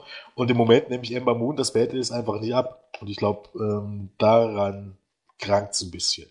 Ansonsten ist es wohl die beste Paarung, die die ähm, NXT Women's Division derzeit bietet. Voraussetzung, okay, Heidi Lovelace hat jetzt erst, ist jetzt erst gestartet, äh, hat jetzt erst ihr erstes Match, aber ähm, ja, ähm, aktuell eben halt, glaube ich, das Beste, was du noch hast. Von daher darf man es auch ein bisschen als richtungsweisend sehen. Ja, ähm, ich bin auf jeden Fall gespannt. Also das Match könnte gut werden, aber ich bin mir noch nicht so sicher, dass es an große Frauenmatches in der Vergangenheit bei NXT anknüpfen wird. Nee, also ich glaube, qualitativ ähm, wird es da schon deutlich bessere gegeben haben. Aber nichtsdestotrotz glaube ich, dass Amber Moon äh, sehr viel Potenzial hat und auch, äh, glaube ich, sehr gute Matches mit sehr guten Gegnern äh, auf die Beine äh, stellen kann. Ähm, wenn man sich jetzt so die Women's Division anguckt und jetzt mal eben abgesehen von äh, Ruby Riot und Nikki Cross, die ja, sag ich mal, gut, Nikki Cross ist schon ein bisschen länger dabei, aber eben im Stable da äh, involviert, hm, glaube ich, ist sie halt die einzige Alternative und Asuka wird jetzt früher oder später eben äh, ähm, ins Main Roster kommen. Von daher ähm, finde ich, hat man auf dieses Match lange genug so hingearbeitet. Was, was du auch gesagt hast, klar, so, so Charakterdarstellung hätte man äh, ähm, bei Ember Moon deutlich bessere, besser machen können. Aber zumindest wurde sie aufgebaut, hatte so ein paar Nebenfäden dann auch gewonnen. Von daher äh, bin ich auch überzeugt, dass da der Titelwechsel kommt und ich bin gespannt, wie man das Match inszenieren wird, weil Asuka ist natürlich sehr, sehr stark, sehr, äh, sehr stark dargestellt worden. Das, das muss schon, muss schon ein sehr gutes Match werden, um den Titelwechsel äh, realistisch rüberbringen zu können. Mhm. Ja, schauen wir mal. Ich bin, ich bin gespannt, was, was uns hier erwartet. Ähm, ja, und damit wechseln wir zum Main Event, NXT Championship. Bobby Roode als Champion gegen Shinsuke Nakamura. Das Match hatten wir beim letzten Takeover schon, wo Bobby Roode clean Nakamura den Titel abgenommen hat. Ich fand das Match gut, ich fand es nicht überragend. Ich weiß nicht, was Melzer da raus. Ich glaube, so hat vier Sterne hat er dem Ganzen gegeben. Ich bin mir nicht mehr ganz sicher. Ähm, das Match wird, denke ich mal, wieder in die ähnliche Richtung gehen. Ich kann mir beim besten Willen nicht vorstellen, dass Nakamura den Titel zurückbekommt, denn der Junge ist doch mehr oder weniger überreif. Also wenn der Montag nach Raw nicht irgendwie einen Auftritt hat, also Montag bei Raw nach Mania, dann weiß ich auch nicht. Also äh, das Match fühlt sich auch so ein bisschen komisch an, weil Nakamura kann den Titel eigentlich nicht kriegen, aber schon wieder verlieren gegen Bobby Roode, ich weiß nicht. Ich weiß nicht. Was sagt ihr? Na, ich glaube, bei Nakamura ist der Punkt äh, überreif schon ein bisschen, also eigentlich bei der Metapher mal zu bleiben, kriegt er oder hat er schon langsam braune Flecken gegen bekommen. Äh, ja. Wenn man jetzt ehrlich ist. Äh, ja, äh, erstmal glaube ich nicht, dass äh, das Match ähnlich dem sein wird, äh, wie beim letzten Takeover. Aus einem Grund damals war die Storyline, dass Nakamura verletzt war und darum dreht es sich, um Nakamura eben nicht zu schwächen und da eine Story aufzubauen. Das wird ihm hier anders sein. Deshalb erwarte ich hier grundsätzlich vielleicht auch ein besseres Match. Ich hoffe zumindestens, weil man sagen muss, in den letzten Monaten, eigentlich kann man schon fast sagen, Jahren, war das der Main Event in den meisten Fällen nicht das stärkste Match des Abends. Und ich hoffe, dass sich das wieder mal ändert. Ähm, Potenzial ist auf alle Fälle da. Bobby Root ist ein sehr guter Worker, Nakamura ohnehin einer der besten der Welt. Ähm, wenn man hier eine eigene, eine gute Story aufbaut, glaube ich schon, dass das zumindest das beste WWE-Match ähm, des Wochenendes werden wird. Bin ich mir relativ sicher. Ähm, muss man aber abwarten, weil bei NXT hat man es eben halt auch drauf, so viele Stories zu erzählen, wie wir schon mal gemacht haben, was dann für Storytelling gut ist, ne? aber dann am Ende eben halt jetzt auch nicht das ganz große Match dabei herausspringen lässt. Da gab es schon ein paar Beispiele. Ein Beispiel war eben Bobby Roode gegen äh, Nakamura am Rumble-Wochenende, wo man sagt, äh, man hat eine tolle Story erzählt, man aber am Ende hat es ähm, dem ein bisschen geschadet, dass es wirklich ein Klassiker wird. Das gab es schon bei Kevin Owens gegen Sami Zayn, ich glaube sogar zweimal.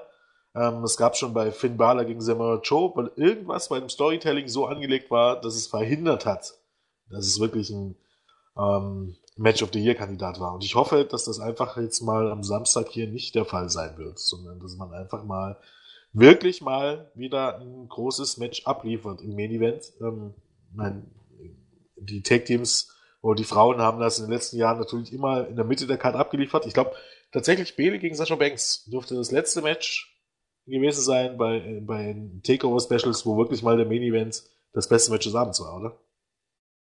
Und das jo. ist anderthalb Jahre her. Ja. Von daher wäre jetzt wirklich die Zeit gekommen, gerade eben, weil da die Verletzung eben auch keine Rolle mehr spielen dürfte. Und äh, ich hoffe einfach, äh, genauso wie ihr, dass das wirklich ein großartiges Match wird. Also, und anders, hier muss auf jeden Fall Bobby Root verteidigen. Also an, alles andere wäre wirklich so irrsinnig. Ja, das ist, zumindest heißt es dann, dass Nakamura weiter bei NXT bliebe. Ja, aber ich meine, was ihr gesagt habt zum Thema Überreif, ne? ich meine, man merkt das eben schon an den Reaktionen, auch eben bei äh, Shinsuke Nakamura. Ne? Also die sind immer noch super und großartig, aber äh, so heiß, wie er eben damals dann war, letztes Jahr, ist, ist, ist er halt auch nicht mehr, ne? Hm, ja, Weiß ich nicht. Beim letzten Takeover war es schon immer noch großartig. Ja, also, aber es ist dann, wenn man da jetzt wirklich möglichst viel Kapital draus schlagen möchte, dann sollte er jetzt in die Shows wechseln und da als da äh, äh, fungieren. Aber dann kannst du ihn ja eigentlich nur bei Raw nach Mania bringen. Ich meine, da ist die Die Hard Crowd, die werden durchdrehen. Also wäre besser als bei Mania. Ich wüsste auch nicht, wie du es bei Mania machen willst. nee, bei Mania nicht. Ja, das wäre das wär was, wie damals Hideo Itami. Ja, genau. Am besten beide zusammen als Tech-Team. Ach, was weiß ich, wir wollen ja nicht dummes Zeug. Itami ist wieder fit, ne? Ja. Könnte auch wieder. Ja, durchaus. Also das könnte tatsächlich auch das nächste Programm werden für Nakamura Cup. Ja, stimmt. Hätte auch was. Ich glaube, weil die beiden auch schon immer mal gegeneinander antreten wollten. Oder Italien wollte schon auch mal gegen. Bei NXT meinst du dann jetzt? Oder? Oh, wäre schon, wäre doch ja, geil. natürlich bei NXT. Lass ja. Nakamura den Titel gewinnen und gegen Itami, dann hast du dann noch ein paar Ja, oder gerade nicht den Titel gewinnen. Gehe ich mal stark davon aus. Bitte? Gerade nicht den Titel gewinnen. Aber wieso? Dann hat Itami den Titel erstmal. In zwei Monaten ja, oder was? Ja, aber die, die Fehler kann man ja dann immer dann noch danach bringen. Bobby Roode gegen Hideo Itami. Genau, ich gehe ja. eher davon aus, dass es Bobby Roode gegen Cassius ohne wird und dann vielleicht Nakamura gegen ähm, ähm, Itami vielleicht ohne Titel. Glaube ich. Ja. Kann man natürlich auch machen. Titel hätte das irgendwie was. Aber egal. Ist ja eh wurscht. Wollen wir uns in den Schlamm begeben? Mania? Begeben wir uns in den Schlamm, ja. Okay. Es sind, ich habe mal geguckt, es sind glaube ich 13 Matches mit Pre-Show und damit sind wir auf dem Level, wo die erste WrestleMania angefangen hat. Das Motto ist, ich habe es glaube ich schon mal gesagt, in einem Wrestling Weekly, alles, was laufen kann, soll bei Mania auf die Card. Man macht es möglich und ich glaube, es ist so ziemlich jeder. Ich wüsste jetzt gar nicht, ob es irgendeinen Worker gibt, der nicht auf der Card wäre. Wir prüfen das am besten gleich mal. Fangen wir an mit der Kickoff-Show. In der Andre the Giant Memorial Battle Royal. Tyler Breeze, Fandango. Ähm, auch die Ascension sind drin. Kalisto, Connor und Victor. Goldust, ach Gott, ich zähle alle gar nicht auf. Alles, was da ist, tritt an. Und Braun Strowman als einziger Star sozusagen, Sami Zayn als äh, charismatischer Worker und der Rest, ja gut, Big Show mit Shaquille O'Neal hat es dann doch nicht geklappt. Eigentlich muss doch Strowman das Ding hier deutlich gewinnen. Oder wie? Oder was? Ja, also ja, alles andere, ne? Ja. ja. ja Sonst ich, noch was? Na, ganz, ganz ehrlich, ähm, wenn uns die vergangenen Jahre irgendwas gelernt haben, dann doch, dass der Sieg in dieser Battle Royale überhaupt gar nichts bedeutet. Richtig. Also im Grunde ist das doch. Interessant Im Grunde hat man schon in der, in der, ja. in der, in der Pre-Show oder in der Kickoff-Show in der zweiten Stunde hat man schon mal einen Grund, pissen zu gehen. Nochmal vor der eigentlichen Show. Weil pff, Battle Royals sind zu 90% wrestlerisch immer scheiße. Wenn jetzt, wenn man jetzt davon ausgehen muss, dass hier nicht sonderlich viele ähm, Überraschungsteilnehmer mit dabei sind, es natürlich auch ein bisschen relativ ist, inwiefern man da hier irgendwelche relevanten Namen für so ein Match verschwenden würde. Aus welchem Grund sollte man sich das angucken? Also ich guck's mir an, um zu wissen, welche Worker mit ihrem Entrance-Theme einlaufen dürfen. Das sind ja immer nur zwei, glaube ich. Ja. Und ansonsten. Big Show, Braun Strowman, Sami Zayn. Genau, das denke ich auch. Das wären die, die, die drei Vielleicht noch American Alpha und die Usos. Ja, Usos ja. sehe ich nicht. Ja, die Aber sind lass uns überraschen. Die sind ja, du hast recht. Ne? Deswegen. Und mal gucken, was für Spots man sich ausdenkt. Ob irgendwie ein ja. Celebrity kommt, was weiß ich mal. Ja, vielleicht ein, zwei, aber auf jeden Fall halt so dieser klassische Stare-Down dann zwischen Big Show und Braun Strowman. Und der wird halt, dann Strowman wird halt das Ding auch machen, aber ja. es, ne. Wo fucking cares? Ja, eben. Gut. Äh, wo man nicht viele Worte verlieren muss, muss man sie auch nicht verlieren.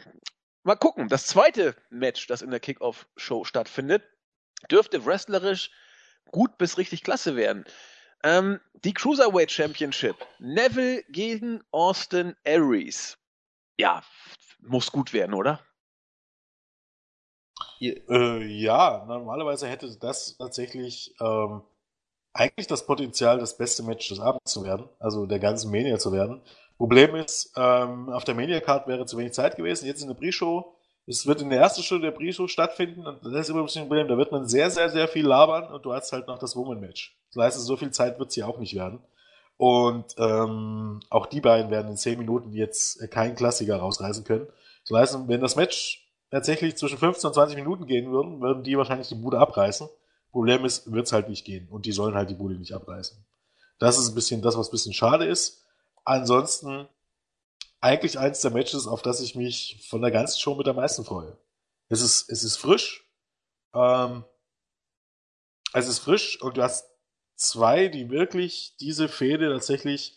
Neville hat die Cruiserweight Division äh, gerettet, zumindest inwiefern da noch irgendwas gerettet war. Und Austin Aries ähm, ist der perfekte Gegenpart dazu. Und ähm, beide in dem Sinne ähm, die letzten Matches alle souverän gewonnen. Nicht 10.000 Mal gegeneinander gestellt, sondern heißt, du siehst die beiden wirklich hier auf dieser Bühne zum ersten Mal gegeneinander. Eigentlich ist das perfekt aufgebaut und eigentlich wrestlerisch sollte es auch ein perfektes Match werden. Hakt eben daran, dass es zu viele Matches auf der Karte sind, leider Gottes. Genau, das ist halt dann immer, es schwirrt dann halt trotzdem schon diese Belanglosigkeit von Tour 5 Live natürlich über diesem ganzen Match.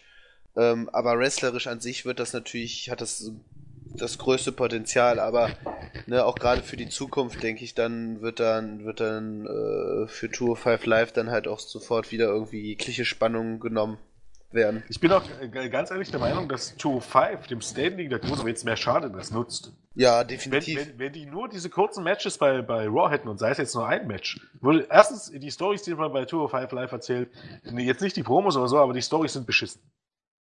Jetzt abgesehen von diesen Main Stories, aber hier, sei es jetzt hier das mit, mit, mit Gallagher und äh, Gott, wer war's denn?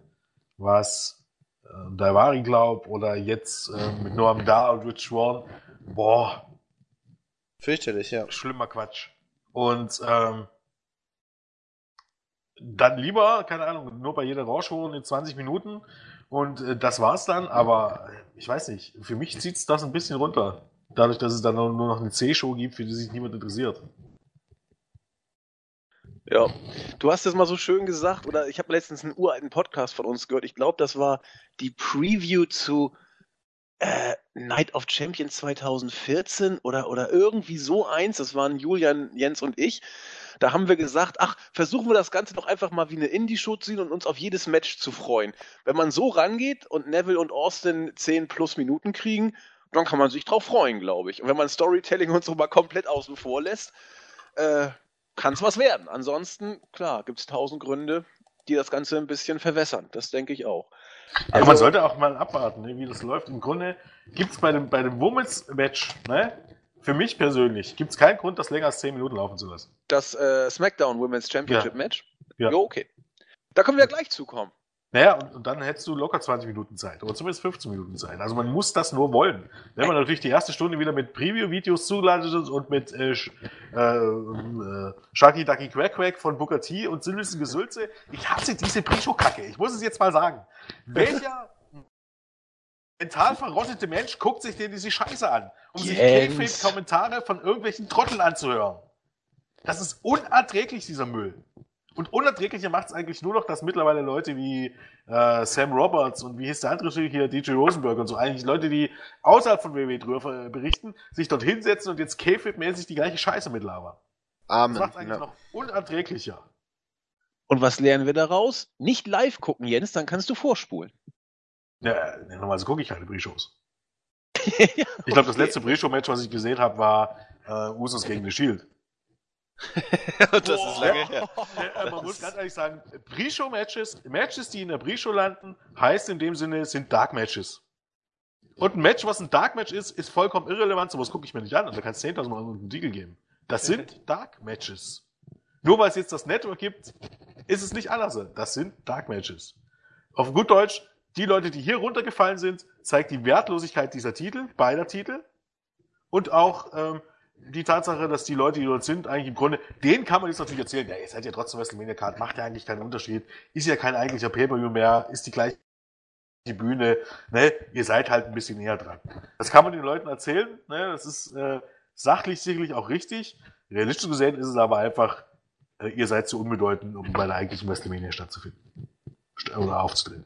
Apropos unbedeutend, mir fällt gerade auf, Marvin, vielleicht kannst du dich noch erinnern, ich habe doch mal vorausgesagt vor ein paar Wochen, die äh, SmackDown Tag Team Championship wird nicht mal verteidigt werden bei Mania. Stimmt, du hast recht. Du hast recht behalten, ja. ja. Auf jeden Fall. Und ich, wahrscheinlich war das so ein bisschen auch, glaube ich, der Sinn hinter diesem Titelwechsel. Weil ähm, ja, American Alpha da ja noch, sage ich mal, groß von ausgegangen sind. Und zumindest haben sie es dann so kommuniziert, äh, wir wollen bei WrestleMania antreten. Äh, gut, das machen sie auch, aber eben auch um die Titel. Und äh, jetzt hat man die Titel eben noch schnell gewechselt und so hat man, ähm, ja, wo ich aber falsch lag, äh, mit der Prognose, dass die SmackDown Women's Championship auch nicht verteidigt werden würde. Das ist aber der Fall. Man hat es zwar auch in die Kickoff-Show gemacht, ähm, aber Alexa Bliss als wieder Champion tritt gegen Natalia, Becky Lynch, Mickey James, Carmella, Naomi und einer unbekannten Person an. Also naja, die, nee, nee. Dann erzähl mal jetzt. Keine unbekannte Person, sondern es ist unklar, ob noch Leute, mehr Leute dazukommen oder nicht. Wird wohl passieren, bin ich mir Niemand einer sicher. weiß es. Ja, möglich, muss aber nicht. Nee, aber. Kann aber. Ich, wollen wir wetten das? Ich wette, es kommt jemand, mhm. äh, aber ich weiß nicht wer. Es sind zu viele, die möglich sind. Aber da muss man ja auch ganz ehrlich sagen, man hat ja überlegt, ne, Leute wie Kelly Kelly und Eve Torres oder so. Genau. Die würde man extra dazu holen, um sie dann bei der Pre-Show anzutreten. Anzutreten zu lassen. Weil, weil man es kann. Naja, ich würde mal davon ausgehen, die Tatsache, dass das jetzt in der Pre-Show stattfindet, und dass du vielleicht auch noch die eine oder andere Überraschung bei der Battle Royale hast, ne? wovon man jetzt mal ausgehen sollte, dass man dort irgendjemanden bringen sollte, wobei man es auch nicht genau weiß. Äh, lässt für mich ein bisschen drauf schließen, dass es wahrscheinlich bei den sechs bleiben wird. Oder man haut dort wirklich Samaré oder Emma noch rein. Ja, Emma. Das große Comeback. Das große Comeback, genau.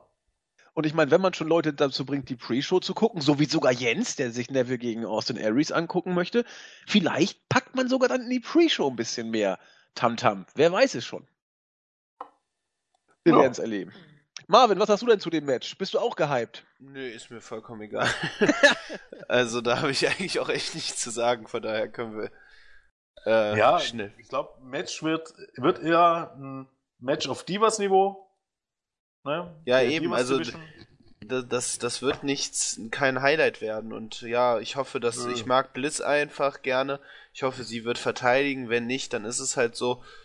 Ähm, ich finde, ne, das, das hat halt, SmackDown hat einfach keine funktionierende Women's Division. Also jede Paarung wirkt schon so dermaßen öde und Ja, auch so- ausgelutscht mittlerweile. ja, ausgelutscht. Also es ist jetzt so, jetzt paar Wochen Bliss mit Mickey James geteamt, jetzt sind sie böse Gegner und Becky Lynch ist schon zum ta tausendsten Mal gegen Bliss angetreten, Ist mir gegen so James. aufgefallen, wo ist, wann, wann genau ist denn Mickey James zum Babyface geturnt? Nach zwei Monaten oder so. Ja, ich habe keine Ahnung. Also Awesome. das, ich, ich kann es ja auch nicht, ich kann ja auch nicht sagen, wie. Ich weiß nur, dass sie auf einmal irgendwie Bliss attackiert hat. Keine Ahnung, ob sie jetzt auch mit Becky Lynch befreundet ist und was auch immer. Ja, natürlich, dann Ja. zwangsläufig. Eben, ne, wenn die beiden Faces sind. Ich glaube, bei SmackDown haben sie sich zumindest nicht attackiert. Da ja, standen sie auf einer Seite, da haben sie bloß sich einen Stern abgeliefert. oh Mann. Best Buddies, ein Schritt davor, ein Take-Team zu bilden. Genau, wir, wir werden die Titel einfach zusammen erringen. Ach, Oh Mann. herrlich. Ja. Damit kommen wir zur Main Card. Da erwarten uns zehn Matches, meine Damen und Herren. Äh, kle- kleinen Moment bitte, ich habe eine Ja. Breaking News. Ähm, Ric Flair äh, bietet an, ähm, dir einen Tweet zu schreiben für nur 150 Dollar. Oh, der Mann hat's nötig. Nein, gar nicht. 150 Wie kommst du denn darauf? Weiß ich nicht. Keine Ahnung. Also, ne, wenn ihr mir was zum Geburtstag schenken wollt, dann nächstes Jahr. Für 150 Dollar, ja. Ja. ich habe von Hexor. Jim Duggan ein Like für umsonst bekommen. Ja, Ja. lang.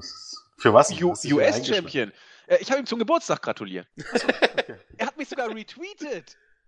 Ja, Mensch. Ich sag euch das. Das hat mich keinen Cent gekostet. Das ist wahre Fanliebe. Ach gut, machen wir weiter. In der Main Card. Ein Match, Also vier, 450 oder 150? 150 Dollar, okay. trotzdem noch zu viel. Dafür Ja, ein- natürlich. Ein Tweet für 150. Ey, Freunde der Sonne. Das ist ja wirklich. Vielleicht sollte er mal seine Tochter anpumpen. Ich meine, die wird ja ganz gut mal Geld machen. Das äh, stimmt wohl. Aber jetzt. Dritter Versuch, in die Main Card einzusteigen. Ich äh, zieh's jetzt durch. Ein Match, das ich recht. Ja, ich, ich finde es eigentlich in Ordnung, muss ich ganz ehrlich sagen. John Cena und Nikki Bella gegen The Miz und Maurice. Ich weiß es nicht. Will man jetzt John Cena langsam Richtung Ausgang bucken oder will man nur, dass John Cena sich ein bisschen zurücknimmt? Stephanie hat jüngst ja noch gesagt, wir hatten mal die Idee, John Cena Heel zu turnen, haben es dann aber gelassen und rückblickend, meine Güte, das war der beste Schritt, den wir hätten gehen können. Ja, Cena sieht seine Zukunft dann doch wohl immer mehr außerhalb der WWE. Seit 2015 geht er diesen Schritt immer konsequenter. Und ja, deswegen finden wir ihn auch jetzt in unteren Card-Regionen in einem, man muss es wohl so sagen, eher Comedy-lastigen Match. The Miz und Maurice haben, wie ich finde, gut bis sehr gut ihre Rolle als Cena und Nikki Doppelgänger gespielt. Ähm, vom Match wird man so viel nicht erwarten können. Äh, juckt mich auch nicht die Bohne. Der, der lustige Faktor war tatsächlich eher im Vorfeld und wie Jens sagt, Comedy Sales No Tickets. Alles klar. Aber immerhin spielt John Cena hier nicht die erste, zweite oder dritte Geige. Er ist in den Tiefen der Undercard. Ist das gut, schlecht oder scheißegal? Ja, was heißt Stephen der Undercard? Ich meine, dadurch, dass es eben John Cena ist, ähm, ist es eben halt so eigentlich, dass du ja alles andere, dass du es auf ein gewisses Level hebst. Ne? Also von daher ähm, gibt es da eigentlich auch gar nichts Negatives drüber zu sagen. Was jetzt, was jetzt die Idee dahinter bekommt. Du hebst The Miz und Maurice auf ein neues Level, du hebst Niki Bella auf ein neues Level, du gibst in Midcard-Match Bedeutung, weil es eben John Cena ist. Wrestlerisch wird das natürlich nicht viel werden, äh, brauchen wir nicht groß drüber reden.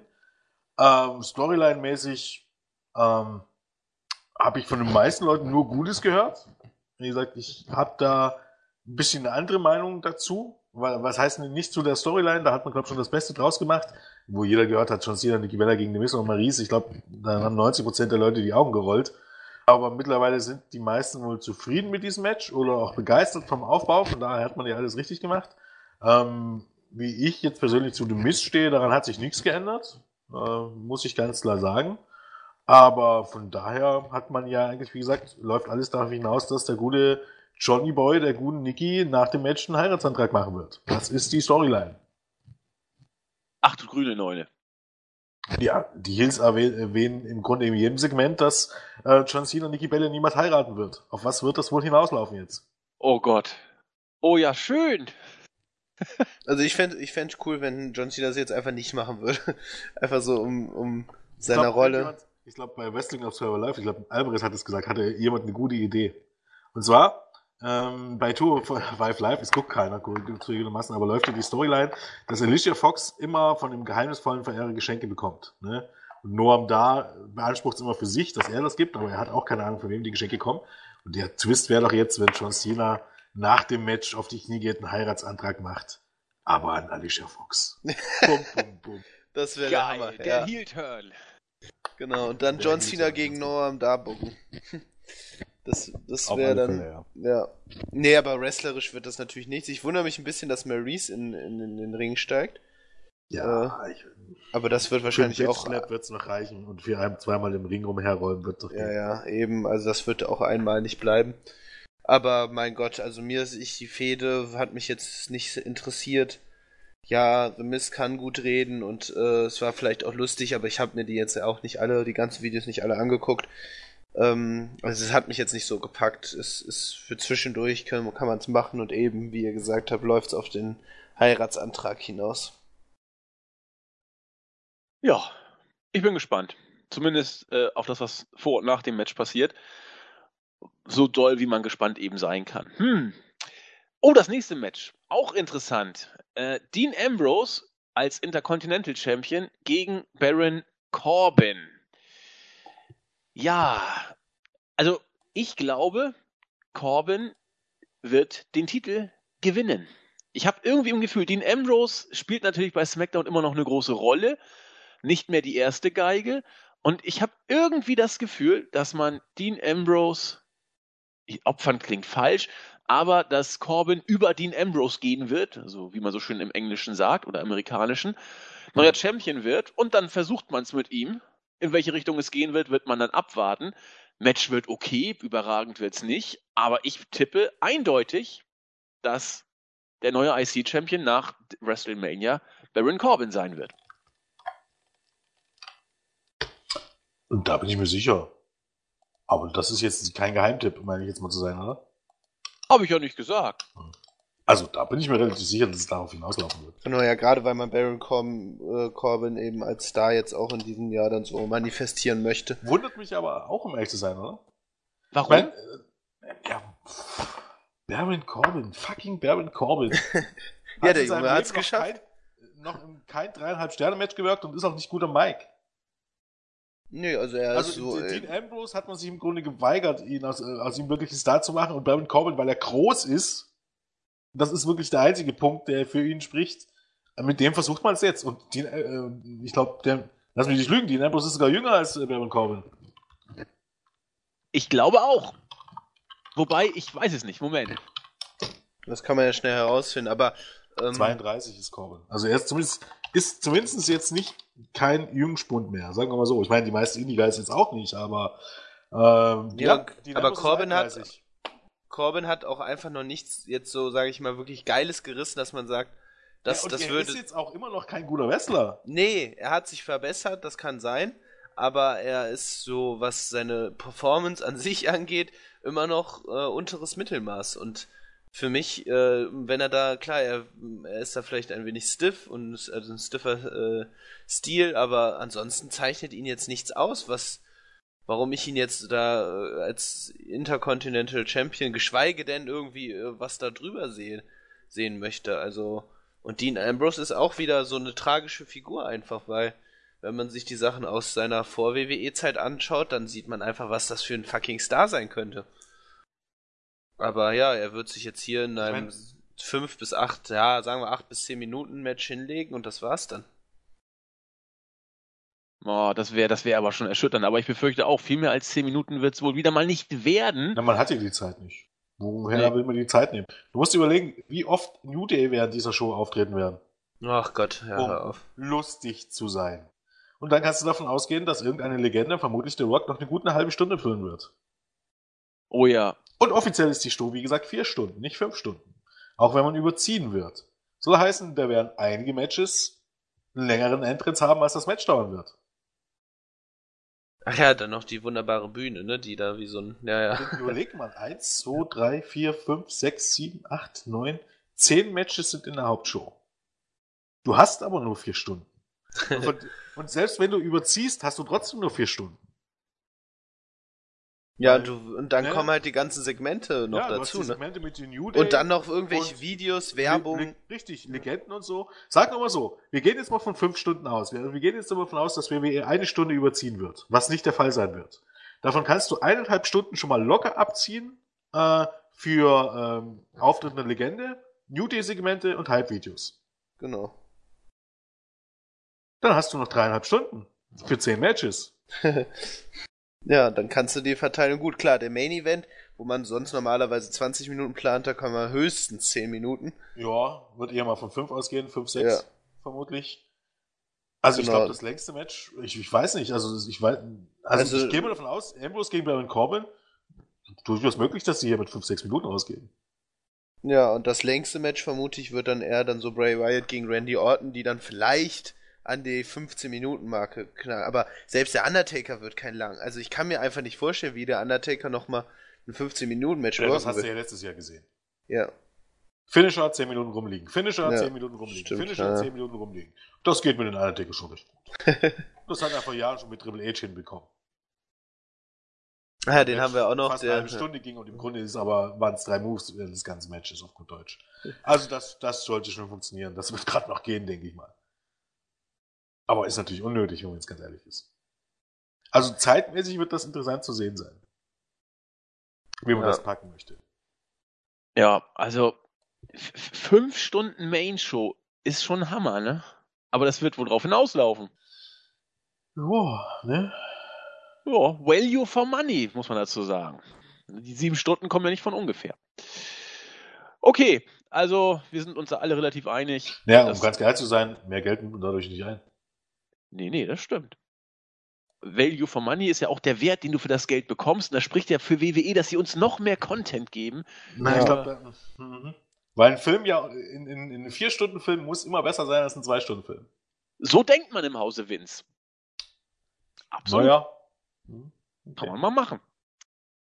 Okay, also wir denken eher kurzes Match, 10 Minuten wäre das höchste der Gefühle zeitlich und M. Corbin wird das Ding schaukeln. Okay. Raw Tag Team Championship. The Club gegen Seamus und Cesaro, gegen Enzo und Cass. Jens hat es vorhin schon gesagt. Ah, die werden auch noch eine Promo halten. Da können wir auch noch mal ein bisschen Zeit Ja, abziehen. normal, wie immer. Der Weg ist lang, die Promo ebenso. Äh, das Match haben wir so oder so ähnlich nun schon diverse Male gesehen. Ein Raw Tag Team Match bei Mania. Und sonst? Ja, nix. Okay, Leather Match. Leather Match. Ja, Leather Match, genau. Sonst noch Und, was dazu? Na, ich, ich, gehe stark davon aus, dass das Match gebuckt wurde, ob das klappt oder nicht, damit die Leute glauben, die Hardys kommen. Ach ja, da wird ja auch gemunkelt. Konkret. Ich glaube aber tatsächlich, schon tatsächlich, dass, dass man, dass die Idee dahinter ist. Wenn wir das jetzt kurzfristig zum Leather Match machen, glauben die Leute alle, die Hardys kommen. Ich glaube aber, die Hardys werden nicht kommen. Zumindest nicht jetzt, ja. Weil es an Dummheit nicht zu überbieten wäre, die Hardys zu debütieren zu lassen und in die Raw Tag Team Division zu stecken. Ich rieche sowas aber. Es könnte tatsächlich kommen. Ja, ich doch, ich bin irgendwie. Äh, doch, doch, es passt irgendwie. Ne, soll ich dir sagen, warum ich da nicht dran glaube? Wo genau ist da jetzt der Mehrwert? Nirgends, für WWE, für WWE schon richtig, aber die Hardys befinden sich in dem Kampf um diese Brocken-Gimmicks. Und sie könnten, hätten nicht die Möglichkeit, am Sonntag mit diesen Gimmicks aufzutreten kämpfe ich diesen Kampf nicht zu Ende, bis das geregelt ist und wechsle dann zu WWE, um mit dem Gimmick zu, dort zu debütieren, äh, was wirklich ein Erfolg war, anstatt jetzt dorthin zu gehen als die Hardy Boys, was für Jeff Hardy noch einigermaßen funktionieren wird, für Matt Hardy aber der absolute Tod wäre, um dann genauso oder ähnlich zu enden wie die Dudley Boys vor, vor anderthalb Jahren. Wo ist für die Hardys der Mehrwert, am Sonntag bei WrestleMania aufzutauschen, wenn, wenn, das, wenn dieser Punkt mit den Brocken-Gimmicks noch überhaupt gar nicht geklärt ist? Ist halt die Frage, was man, wie man das inszeniert. Also ich kann mir auch vorstellen, dass man dann sagt, ja, wir machen so mäßig so One Night Only, dass dann noch mal ein paar Wochen dann später dazwischen ist, das dass man dann, ja. ne, dass man dann irgendwie keine Ahnung. Ich meine, bei Ring of Honor haben sie ja auch, sag ich mal, äh, da in die Kleidung zumindest getragen oder ich weiß nicht, Jeff hatte auch seine Kontaktlinsen an. Man hat da, mhm. weißt du, da, ich glaube, das reicht als Anspielung, um die Fans dann zu Delete Chance zu, äh, zu bringen. Ich glaube, mehr könnte man dann, ne, dann worken die ein Match und dann sind die jetzt erstmal wieder weg, so, ne? Ja, dann müssen sie aber auch den Titel gewinnen. Wäre es nicht eigentlich noch viel dümmer, wenn sie jetzt bei Mania das, ja, das noch nicht mal den Titel das gewinnen? Stimmt. Ja. Und dann und ist man natürlich. Gewinnen, müssten sie am nächsten Tag bei Raw auftreten. Genau, das stimmt. Und dann wäre auch eine also, Promo nicht schlecht, ja. Es passt, wenn sie jetzt natürlich die Hals jetzt sagen, ja, drauf geschissen, ich nehme jetzt den, den, den Gehaltscheck mit und drauf geschissen, was ansonsten ist, dann schon. Aber Matt Hardy muss sich bewusst sein, dass das für ihn das schlechtmöglichste wäre. Ja. Weil alles, was er sich aufgebaut hat, wäre dann dahin. Es wäre auch wieder so ein, ja, es wäre wieder so ein Nonsens, weil äh, er dann selbst, so sage ich mal, jetzt so in den letzten Monaten halt viel Wert auf kreative Kontrolle gelegt hätte, aber letztlich dann bei WWE so einknickt, dass er ne, vorher ne, ohne Broken Gimmick ist Matt Hardy im Moment einfach nichts. Und das ja, ist eigentlich auch Jeff Hardy nichts, muss man ganz ehrlich sagen. Nee, Jeff Hardy hat auch Anzug verloren, also äh, aber sowas von. Ich meine, das ist das, ist, was ich im Grunde dann finde. Sehr, sehr viele Fans freuen sich wie Bolle drauf, wenn die, wenn die Hardys wieder kommen. Verstehe ich auch absolut. Ne? Und ist halt nun mal absolut Kindheitshelden von, von vielen Fans. Ähm, Gehe ich mit oder kann ich verstehen, ne? auch wenn sie jetzt nicht meine Helden sind, aber kann ich verstehen. Ne? Dementsprechend freut man sich, wenn die debütieren. Wie lange wird denn diese Freude anhalten? Ja, nicht lange. Die Zeiten haben sich geändert. Bei den Dudleys war es ja auch große Freude Sinne, zuerst. Jeff Hardy, naja, gut, die Dudleys sind nochmal eine ganz andere Sache, aber Jeff Hardy hatte natürlich ein gewisses Standing, war Ende der Nuller vielleicht der größte Star, den es in den USA gab. Und damit vielleicht wahrscheinlich auch weltweit. Ne? Aber die Zeiten sind vorbei. Das Wrestling hat sich in den letzten Jahren bei WWE ähm, wesentlich, qualitativ wesentlich mehr gesteigert, dass Jeff Hardy damals schon Probleme gehabt hätte, weil Jeff Hardy war immer vor allen Dingen gut da drin, sich irgendwelche Scheiße runterzustürzen. Nicht äh, unbedingt gut darin, jetzt äh, wirklich lange herausragende Matches zu wirken. Und Jeff Hardy ist älter geworden. Und in dem Fall auch nicht besser. So heißen auch seine Matches bestehen ja, anfälliger aus einfach. Seinen, bestehen aus seinen ähm, aus seinen ähm, Signature und Finishing Moves. Und dass er sich ab und zu noch mal auf, von irgendwo einer Leiter runterstürzt oder so. Der Spaß wird nicht lang anhalten. Bin Absolut. ich mir dann relativ sicher. Und noch schlimmer, wenn man sie in eine Tag Team Division steckt. Als die Hardys und nicht als die Broken Hardys. Die Broken Hardys wären neu und frisch. Die Broken Hardys hätten einfach ein Gimmick, wo du vieles übertünchen könntest, wo du auch sagen musst, die Leute interessiert sich dann gar nicht mehr für das Match, ne, in dem Sinne, oder wie das Match gewirkt ist, wo du auch tatsächlich ne, viel mit Schall und Rauch, mit Eingriffen, mit der Drohne, weiß ich nicht, äh, von mir sogar mit Zaubereffekten machen kannst, wo du die Leute einfach entertainen kannst, wo, du, wo es nicht mehr einfach nur darum geht, in 20 Minuten ein großartiges Wrestling-Match zu zeigen, was den beiden viel mehr bringen könnte, auch Jeff Hardy. Wenn du die jetzt als Take-Team zurückbringst in der Raw Take-Team Division, wo sie dann gegen diese ganzen Geeks antreten in 10 Minuten Matches, der Stern wird so schnell sinken. Äh, am Ende des Jahres ne, sind die Hardys genauso wie Geeks wie, oder was heißt, Geeks will ich gar nicht so sagen, auf dem gleichen Level wie alle anderen im Roster. Und das ist nicht hoch, um ganz ehrlich zu sein. Dieses Level. Frag ich mal anders. Siehst du die Gefahr nicht vielleicht auch selbst dann, wenn sie mit dem Broken Hardys Gimmick kommen würden, ne, natürlich, killt die WWE ne, nicht alles auf na, sich? Natürlich wird WWE das killen, aber da hätten zumindest hätte Matt noch ein bisschen Mitspracherecht. Da Und hast da hast du zumindest die Chance, dass du irgendwas Neues präsentierst. Und wenn das äh, vorbei ist, dann kannst du immer noch als die Hardy Boys zurückbringen. Sie aber jetzt gleich als die Hardy Boys zu bringen, ist doch im Grunde schon, kannst du noch vergessen, jetzt wo das Gimmick heiß ist, kannst du noch vergessen, dass WWE das irgendwann mal wieder aufwärmen wird. Nee, hast du recht. Gut, dann hoffen wir mal, dass sie nicht kommen beim Tag Team Championship Match. Also ich, die Wahrscheinlichkeit ist durchaus da, dass sie kommen, aber ich ja, sehe, wie gesagt, den Mehrwert nicht drin. Nee, ich auch nicht. Ich befürchte es aber trotzdem, weil es der WWE um diesen einen Moment geht. Und das finden sie so geil, dass sie Geld in die Hand nehmen und es machen. Egal ob als Broken oder als Hardy Boys. Befürchte ich einfach mal. Oder ich halte es für möglich. So, sagen wir es mal lieber so. Alles ist möglich bei der WWE. Marvin, noch abschließende Worte, sonst juckeln wir weiter. Nee, wir juckeln weiter. Wir juckeln weiter. Zu den Damen juckeln wir. Die Raw Women's Championship hat es in die Main Show geschafft mit äh, drei überragenden Workerinnen und Nia Jax. Charlotte gegen Bailey, gegen Sascha Banks. Und Nia Jax hat es dann tatsächlich doch noch geschafft, indem sie Bailey besiegen durfte. Auch gut den Champion entsprechend darzustellen. Was soll der Geiz? Über dieses Match wurde schon vor oder nach dem Rumble, ich glaube schon vor dem Rumble, spekuliert, dass wir dieses Fatal Four hier sehen werden.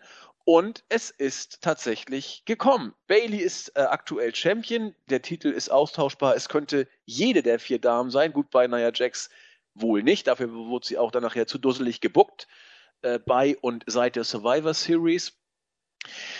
Ja, ähm, ich, ich glaube, das Match wird, ja, es könnte sogar ziemlich gut werden, wenn man Nia Jax entsprechend äh, so buckt wie die Authors of Pain bei Früh eliminiert. Ja, es ist ja, ja natürlich, du musst sie als erstes rauspacken, um dann Ja, ein das wird bisschen ja Stimmung zu machen. Genau das wird nicht passieren. Äh, befürchte ich. Ja, doch, aber- kann ich mir schon vorstellen, weil sie, sie wird den Titel also keine Chance haben und umso früher, umso besser halt dann für alle Beteiligten. Auch vor allem für Nia Jax, weil sie so, umso weniger Zeit sie im Ring verbringt, umso bedrohlicher kann Aber- sie noch wirken. Das typische Booking für WWE wäre doch, abhängig davon, wer gewinnen soll. Wenn wir jetzt mal davon ausgehen, Sascha Banks oder Bailey sollen gewinnen, ist darauf hinauslaufen zu lassen. Klar. Bailey gegen Nia Jax oder Sascha Banks gegen Nia Jax als letzte beiden im Ring. Dass die Fans denken, oh Gott, nein, bitte nicht Nia Jax und umso größer wird der Pop am Ende. Ja, das aber ist der doch Pop, mittlerweile die Art und Weise, wie WWE irgendwas bookt. das stimmt, aber der Pop ist, äh, der wird sowieso äh, für einen Arsch sein, weil, ähm, ich meine, äh, da hat ein, äh, Brian Alvarez hatte das auch schon so schön gesagt. Ich meine, man hat jedes Potenzial, was diese Fehde gerade Bailey äh, Charlotte gehabt hat, so, so, so, so komplett bei Fa Fastlane so in den Müll geworfen, weil man eben die Siegesserie, die Pay-Per-View-Streak von Charlotte einfach so random beendet, äh, hat beenden lassen und Bailey bereits den Titel bei einer Raw-Ausgabe gewinnen durfte. Also, was, was wäre das für ein für, für eine Reaktion, also welchen, welches Potenzial hätte man nutzen können, wenn Bailey bei WrestleMania das erste Mal den Titel gewinnen würde? Was, was wäre das? Was wäre das für ein einfach ein schöner WrestleMania-Moment gewesen? Aber nein, Und Bailey. Und eigentlich auch ein Selbstläufer. Ja, ein Selbstläufer, genau. Und jetzt, aber selbst das, ha- also gut, dann haben sie es das versaut. Aber selbst die Streak hätte man beenden lassen können. Das wäre vielleicht einen, zu einer guten Reaktion gekommen. Aber das hat man auch so dumm versaut. Also so, so gar kein Reiz mehr irgendwie in dieser Fehde. Jetzt alles nur wieder zusammengewürfelt. Und äh, ja, vielleicht turnt Sasha Banks heel, keine Ahnung. Kann sein, interessiert mich nicht mehr. Naja, das ist im Grunde der Punkt, dass man, dass man eigentlich ähm, den Höhepunkt des Ganzen oder den Peak vollkommen verpasst hat. Also ähm, im, eigentlich hat man jetzt auch schon alles gezeigt, was du mit den Damen noch anfangen kannst. Ja, hattest das Match Fehde wird- schon gesehen, der Titel ist 80.000 Mal schon gewechselt. Wo- Wohin sollst, egal wer jetzt gewinnt, wohin sollst du in Zukunft bringen? Es gibt eigentlich im Grunde nur noch Bailey gegen Sascha Banks als einziges Programm. Und das ist ja auch schon sehr konkret angeteased worden, finde ich. Was Ja. aber auch bedeuten müsste, dass Sascha Banks den Titel gewinnen muss. Und Heel turn muss. Beides halte ich für möglich in diesem Match, ja. Deswegen sehe ich auch Banks und Bailey als Letzte im Ring. Warum auch immer. Ja, also so wie Ja, auch muss hier. Ja gar nicht, muss ja gar nicht. Nee, nee, muss nicht. Aber man muss irgendwie zwei Ja, da- übrig bleiben. Ja, der Bailey kostet, äh, äh, Sascha Banks kostet Bailey den Sieg, aber dann, dann wäre ja wieder jemand anders Champion. Nö, das aber wird ja Sascha auch. Banks kann ja fürs Ausscheiden von Bailey sorgen. Oder so, Also, genau. ja, stimmt. Das muss genau, ja nicht als letztes passieren. Hast du recht, Nee, stimmt. genauso, klar. ja. Wir Ja. werden es erleben. Ist äh, für mich äh, Parallelen zum, äh, zum NXT Tag Team Titles Match bei Takeover. Ähm, du hast im Grunde eine gute Paarung, die du vorher schon gesehen hast, also jetzt abgesehen von Storyline Building und du hast halt jemanden reingepackt, der unmöglichen Match besser macht, Nia Jax. Auch hier gibt's kein Szenario, wo man sagen könnte, die Paarung ähm, oder das Match wird auch nur irgendwie besser, indem man Nia dort reinsteckt. Das ist so. Auch hier wieder kannst du froh sein, wenn sie nicht zu sehr im Weg rumsteht. Äh, aber ansonsten sollte das Match auch gut werden. Ähm, hat zumindest das Potenzial, ja, eines der besten Matches auf der Karte zu werden. Weil man, ich glaube, die werden auch ein bisschen mehr Zeit bekommen. Das glaube ich auch. Viertelstunde sollte hier locker drin sein. Gut. Ansonsten entnehme ich äh, eurer Reaktion, dass ihr voller Euphorie seid, machen wir weiter. Oder Marvin, hast du noch Nee, was? nein, ich habe nichts. Wir kämpfen. Ach, ich habe nichts. Das ist so Marvin Standardsatz. Äh, gut, machen wir weiter mit dem US Title Match. Ähm, wie viele sagen, ich glaube, Marvin hat es auch mehrfach betont, Jens hat dem heute, glaube ich, auch beigepflichtet, wohl eins der besten oder am besten aufgebautesten Matches von ja, Mania. würde ich schon Vielleicht- sagen. Ja. Marvin? ja, nee, würde ich schon sagen. Wollte Genau. ich nur eine. Vielleicht sogar das best aufgebauteste Match bei WrestleMania. Chris Jericho und Kevin Owens. Die beiden haben mit ihrer äh, Best Friend Storyline viele Shows gerettet, viele Shows, wenn nicht gerettet, zumindest ansehnlicher gemacht, als sie sonst gewesen wären. Jericho hat sein, was ich, wievielten Frühling erlebt, nach, ja, man muss es sagen, nach Jahren, die mit seinen äh, halbgaren Runs eher mau waren, hat er in 2016 es dann tatsächlich geschafft, nochmal sich neu zu definieren und richtig, richtig durchzustarten. Ja, zu, nachdem sie beide lange Zeit ein Herz und eine Seele waren, mal gab es Spannung, mal gab es Freundschaftsbekundung, kam dann der Split. Kevin Owens hat Jericho ausgerechnet beim Festival of Friendship über die Klinge springen lassen. Jericho turnte danach Face. Was mich gefreut hat, er hat die Liste immer noch ab und zu mal rausgeholt, also seine schönen Tendenzen als Heel durchschimmern lassen, hat seinen Charakter also nicht in Gänze aufgegeben. Jo, und nachdem Owens den Titel in wie viel? 22 Sekunden, weiß der Geier, wie lange es wirklich ja, ging. 21 Sekunden waren es, glaube ich. Ja. Genau. Gegen Bill Goldberg verloren hatte, findet diese Fehde jetzt um die US Championship statt.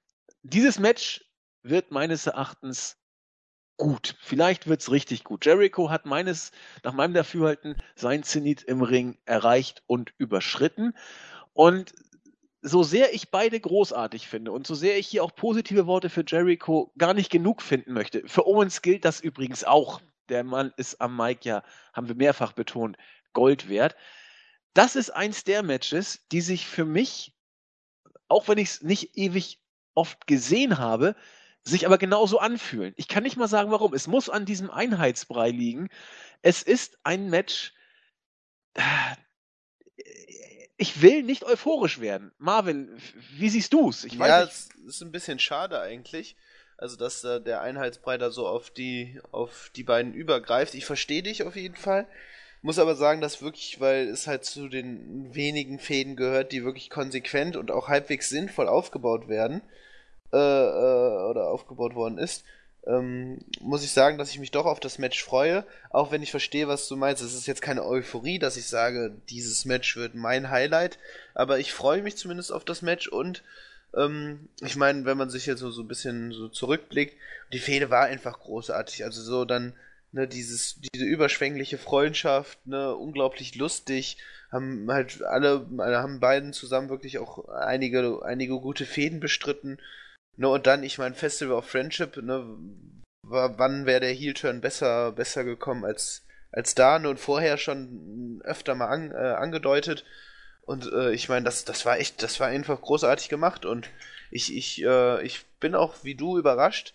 Chris Jericho hat sich wirklich nochmal neu erfunden und kommt jetzt auch, ne, das war ja längere Zeit auch nicht mehr so, die Reaktionen waren in Ordnung, aber jetzt wirklich wie ein riesiger Star rüber, also die Reaktionen sind bombastisch.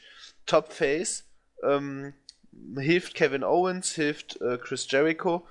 Und ähm, ja, ich bin gespannt, wo, womit man dann da hingehen möchte. Also ich weiß nicht, wie du das siehst, Andy, aber äh, so, wer wird da als Sieger hervorgehen? Ähm, für mich eigentlich relativ klar, dass es Owens sein muss, weil Jericho dann doch bald wieder seinen Stimmt, der ist Abgang weg, macht. ja, das habe ich vergessen, genau. Ja, dann will ich auf jeden Fall hoffen und ich will auch hoffen, dass es irgendwie so wieder, ähm, ne, also dass es sinnvoll gebuckt wird, dass so Kevin Owens dann relativ schnell wieder in, in höhere Kartregionen, weil da, das, das war so der einzige Punkt, der mich so ein bisschen gestört hat. So nach dem Motto, gut, jetzt habe ich meinen Universal-Teil verloren, aber ne, der United States Championship ist ja genauso toll und diese, ne, Reputation hat dieser Titel einfach nicht, dass man sagt dann, ja, ne, der ist auch genauso geil. Aber das hat mich jetzt nur minimal gestört. Ich freue mich einfach auf das Match und bin gespannt, weil da wirklich mal endlich eine Fehde vernünftig erzählt wurde. Absolut. Ja, Ja. das ist Owens gegen Jericho. Jens? Aber okay, ich meine, der Universal Title ist jetzt auch nicht geil. Nee, natürlich. Also davon abgesehen. davon ähm, abgesehen, ja. Pest oder Cholera, ja. ja. Also ich finde, die Fehde ähm, ist von allen, vielleicht okay, ist der Foles gegen Triple H vielleicht noch, aber ansonsten von allen am besten aufgebaut. Äh, von daher, ähm, zu meckern gibt es hier erstmal nichts. Also ich finde es auch nicht schlimm, dass es um den West-Title geht. Im Gegenteil, es gibt dem West-Title ein bisschen, ähm, ja, ein bisschen Prestige zumindest, dass Kevin Owens jetzt sagt, okay, jetzt will er den Titel. Auch wenn es sich jetzt nicht unbedingt darum dreht.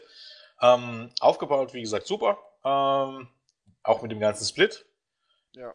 Das Match sollte auch, hat das Potenzial, richtig, richtig stark zu werden. Auch hier natürlich, wie bei allen Matches, der Punkt Zeit ähm, ist eigentlich hier der große, das große Fragezeichen. Also kein Punkt, sondern ein Fragezeichen.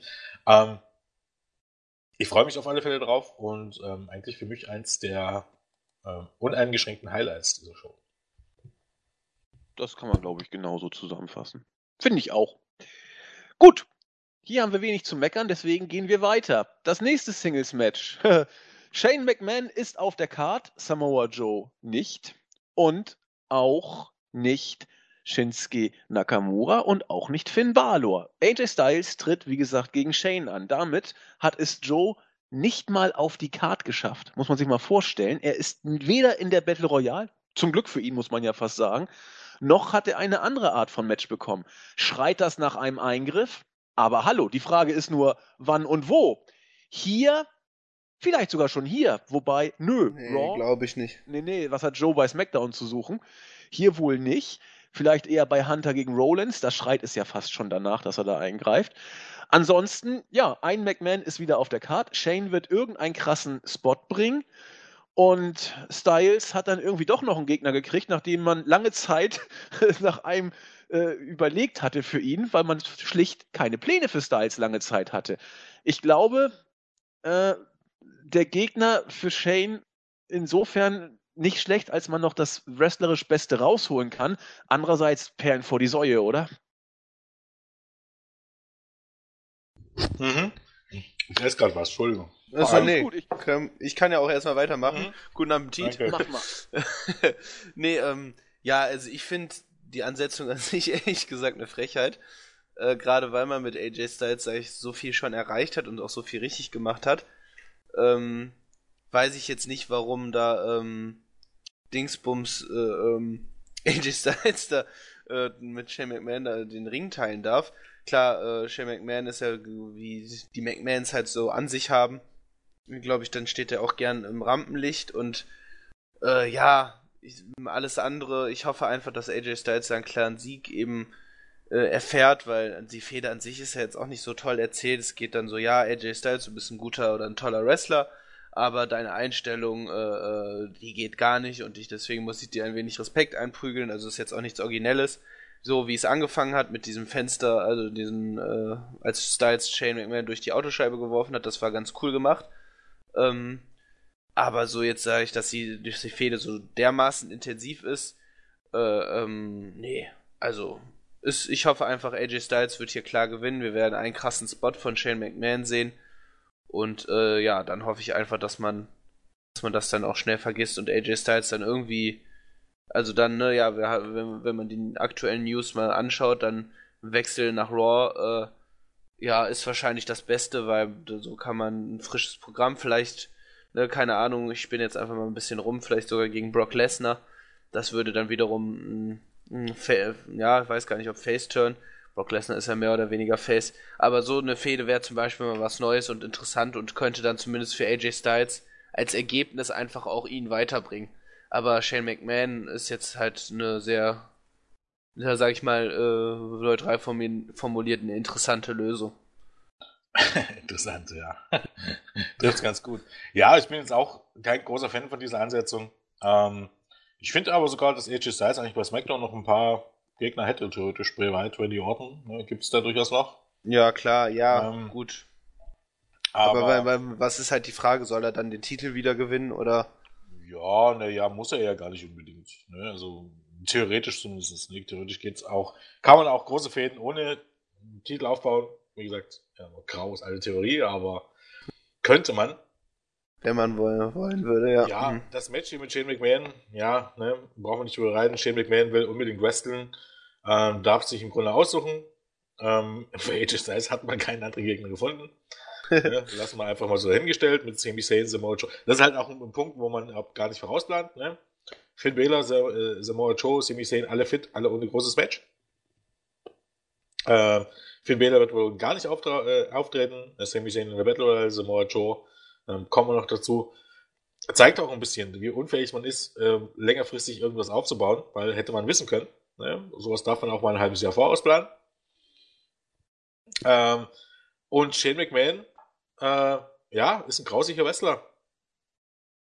Ja. Im Grunde, auf Anbetracht dessen, dass sich Braun Strowman stark verbessert hat, lass mich mal durchgucken. Naja, Gibt's Nia- nicht mehr viel Jax, Schlechteres? Nia, Nia Jax vielleicht.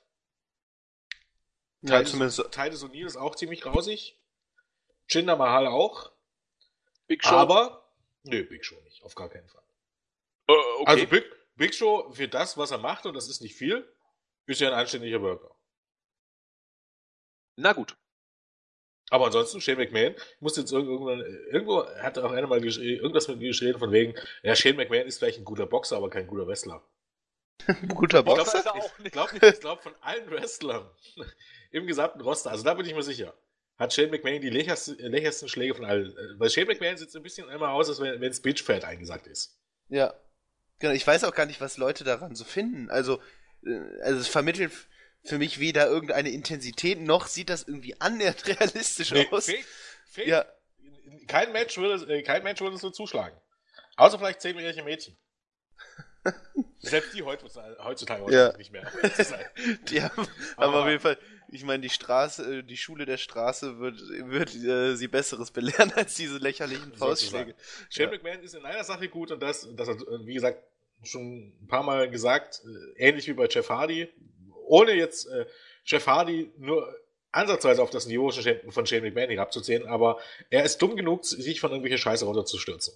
Das ist die ein oder sich durch Scheiße zu stürzen. Das ist das Einzige, äh, für was Shane McMahon gut ist, aber dann hat er das Niveau von einigen Clowns beim, bei irgendwelchen ähm, Tournament of Death Turnieren, ähm, die auch keine Wrestler sind. Und Punkt. Und dementsprechend ist das mehr als nur Perlen für die Säule. Aber wer gewinnt? Ja, AJ Ja, wenn Styles. nicht AJ Styles gewinnt, dann. Weiß nicht. Jesus. Ja, das Hoffen wir das wäre. Beste, ja. Ja, aber bitte. Wirklich. Das Shane wär, hat schon letztes Jahr verloren. ja, aber was will der denn? Was soll er denn? Was macht er denn? Er will gewinnen vielleicht, man weiß es nicht. Ja, aber der soll sich da mal bitte verpissen. Also wirklich. ja, super. der, der gute Mann ist alt und äh, war noch nie ein richtiger Wrestler und sollte vielleicht mal auch dann an seine Kinder denken, wenn er da sich immer irgendwen von irgendwelchen Sachen stürzt. Also wirklich. Übrigens finde ich auch hier mh, wieder, dass es ähm, heuchlerisch ist. Äh, du glaubst Daniel Bryan, der ja durchaus ne, auch hier Sinn gemacht hätte, in diesem Spot nicht anzudrehen. Aus mehr oder weniger nachvollziehbaren Gründen. Aber Shane McMahon erlaubt es, von irgendwelcher Scheiße runterzuspringen. Ja. Auch das wieder. Solche Spots wie bei Hell in a Cell letztes Jahr ähm, sind kalkulierbar auf eine gewisse, äh, gewisse Art und Weise, aber auf eine gewisse Art und Weise auch nicht. Soll heißen, es benötigt einen Stolperer oder einen Ja, ein bisschen ein paar Meter daneben. Zehntel, ja, eine zehntel Sekunde Unaufmerksamkeit, ein bisschen zu weit und ein bisschen zu kurz gesprungen und Shane McMahon ist tot. Dale Bryan wird nicht im Ring sterben, auch nicht bei einer weiteren äh, Gehirnerschütterung. Und er wird hier wahrscheinlich dann wirklich, kann ich mir vorstellen, irgendwie von dieser Entrance-Rampe springen. Oh Gott. Weil oh. den, den Punkt hatten wir ja schon. Äh, bei SmackDown hat er den Spot vom obersten Seil ähm, nach draußen auf den Tisch gezeigt. Das muss er ja jetzt toppen. Eben, das hätte man sonst in dem Match machen können, aber ja. Ja, Genau. wie willst du das toppen? Das ist schon gefährlich genug, aber wie willst du das toppen? Geht Ja, ja, nur vielleicht- mit dem Sprung von, vom, äh, von der Eintrittsrampe. Ja, oder man hat zumindest, ich weiß nicht mal, bei den letzten WrestleManias hatte man ja häufig dann auch so, weißt du, so Stahlträger um den Ring herum, wo dann oben Ja, so okay. kann ne, da vielleicht hat man sowas Wobei man aufgebaut. sagen muss, ähm, Sprung von der Entrance, also hier von diesem, von diesem Aufbau der Entrance, wäre vielleicht sogar noch der sicherste Spot. Weil dann hast du ja schon mal gesehen, dann ist es meistens so, dass, dass der Spot wird dann vielleicht daneben gehen und AJ Styles zum Sieg verhelfen. Wie auch, ich kann mir durchaus vorstellen, dass das Match noch eine No DQs-Klausel bekommt, eben deswegen. Ähm, weil dort kannst du im Grunde alles auspolstern mit Matten. Was ja bei ja. nicht geht beim Kommentatorentisch. Stimmt, da hatte man ja nur diesen komischen Sack da liegen. Deshalb vielleicht ja, ja tatsächlich noch die beste Lösung tatsächlich. Ja, also Hatten wollen wir, ja schon mal gegen Ken. Irgendwo runterspringen, im Grunde auf weiche Matten springen und Match zu Ende. Ja. Ja, wir werden es erleben. Irgendein Spot wird definitiv kommen. Und Shane ist da ja bekannt, dass er sich nicht schont bei solchen Sachen. Und na gut, auch das werden wir erleben. Oh Mann, oh Mann, das nächste Match. Unsanctioned Match. Seth Rollins gegen Triple H. Bei Hunter ist es mittlerweile gute Tradition, dass er bei Mania nochmal die Stü äh, Stiefel schnürt. Ab und zu, wenn es gegen The Shield geht, tritt er auch bei Payback nochmal an. Äh, zumindest 2014 war das der Fall, meine ich. Oder Battleground, whatever. Uh, ab und zu mal. Beim SummerSlam habe ich ihn lange nicht gesehen. Aber bei Mania ist er regelmäßig dabei. Dieses Mal auch. Und er tritt gegen Seth Rollins an. Eine Fehde, die man eigentlich sukzessive und nachhaltig aufbauen wollte, über Monate. Aber so richtig geklappt hat es eigentlich nie. Rollins war verletzt. Es war lange Zeit unklar, ob er bei diesem Match überhaupt fit sein wird und antreten könnte. Nur ist es soweit gekommen und so richtig mitgerissen hat mich weder der Aufbau noch die Freude auf das Match selber. Der Grund liegt einfach zu einem großen Teil darin, dass ich mit dem Booking von Seth Rollins seit seinem Face-Turn nicht eine Sekunde was anfangen konnte. Ich verstehe auch nach wie vor nicht, warum man das für eine gute Idee hält, im Hause WWE es so zu booken, wie man es gebuckt hat. Rollins als Face klappt bei mir zumindest, und ich weiß auch, dass es bei anderen der Fall ist, überhaupt nicht. Hunter ist eigentlich so wie immer der Bösewicht, der eigentlich gerne Face sein möchte und auch entsprechende Promos hält. Nun ja, nun kommt eben die Stipulation, egal was passiert, Rollins darf Hunter nicht verklagen. Naja, und ansonsten gebe ich euch mal das Wort. Ja, Jens, isst du gerade noch, oder? Mach doch einfach. Sonst, sonst mache ich einfach erstmal genau. ich habe auch Hunger, ich muss auch noch gleich bestellen. Äh, so, ähm, genau, ich, was, was halte ich davon? Also eigentlich gehe ich da schon, schon direkt wieder mit dir, weil ähm, Seth Rollins hat als Face nicht funktioniert. Ne, haben wir, haben wir gesehen. Ähm, diese, dieses Rachsüchtige, das, das, das kam einfach nicht rüber. Er hat gejammert, er hat Ne, er hat sich gegen, ne, also immer, oh, Authority ist blöd, Authority macht das und bla bla bla. Ähm, hat nicht geklappt und ein, ein großer Fehler meiner Meinung nach, man hat Triple H, Kevin O, also Triple H hat Kevin Owens damals zum Sieg verholfen, um den Titel. Dann aber wirklich Monate gar kein Signal. Außer dass, sag ich mal, Seth Rollins immer angepisst auf Stephanie McMahon war in den Shows, hat man so von Triple H so gar nichts gesehen. Und äh, klar, ist natürlich üblich, aber trotzdem Blödsinn, weil ähm, dann kam er irgendwann, ne, so, ich weiß gar nicht, wann, wann kam er denn zurück? Hast du das noch im Kopf, Andi? Die, die Rückkehr von Rollins oder? Nee, Tri Triple H. Nee, ja. keine Ahnung. Nee, auch auf, nicht, nicht, nicht ganz äh, weit weg von Mania. Irgendwann und, war er einfach wieder da, ja. Ja, genau. Und dann finde ich halt irgendwie, also es, es gibt keinen Grund für mich, dass ich dieses Match unbedingt sehen will, weil was, was, ste was steht wirklich auf dem Spiel, außer dass Seth Rollins sich an Triple H rächen möchte, aber auch selbst das ist so, so, langweilig erzählt. Also klar, ihm hat, ihm wurde der Titel dann, äh, äh, die Titel hat äh, Triple H ihm gekostet, aber sonst. Ja, genau ne genommen, wenn ich da mal kurz eingreife. Äh, letzten Endes, was, was hat denn Rollins verloren, was er sich selbst erarbeitet hätte. Nichts. Rollins wurde damals von Hunter auserkoren, zum Champion äh, gemacht zu werden. Hunter hat da mitgeholfen. Er war derjenige, der Rollins gestützt hat. Und nun hat er auf Rollins eben keinen Bock mehr. So, deswegen hat jetzt damals Owens den Titel bekommen, weil Hunter das so wollte.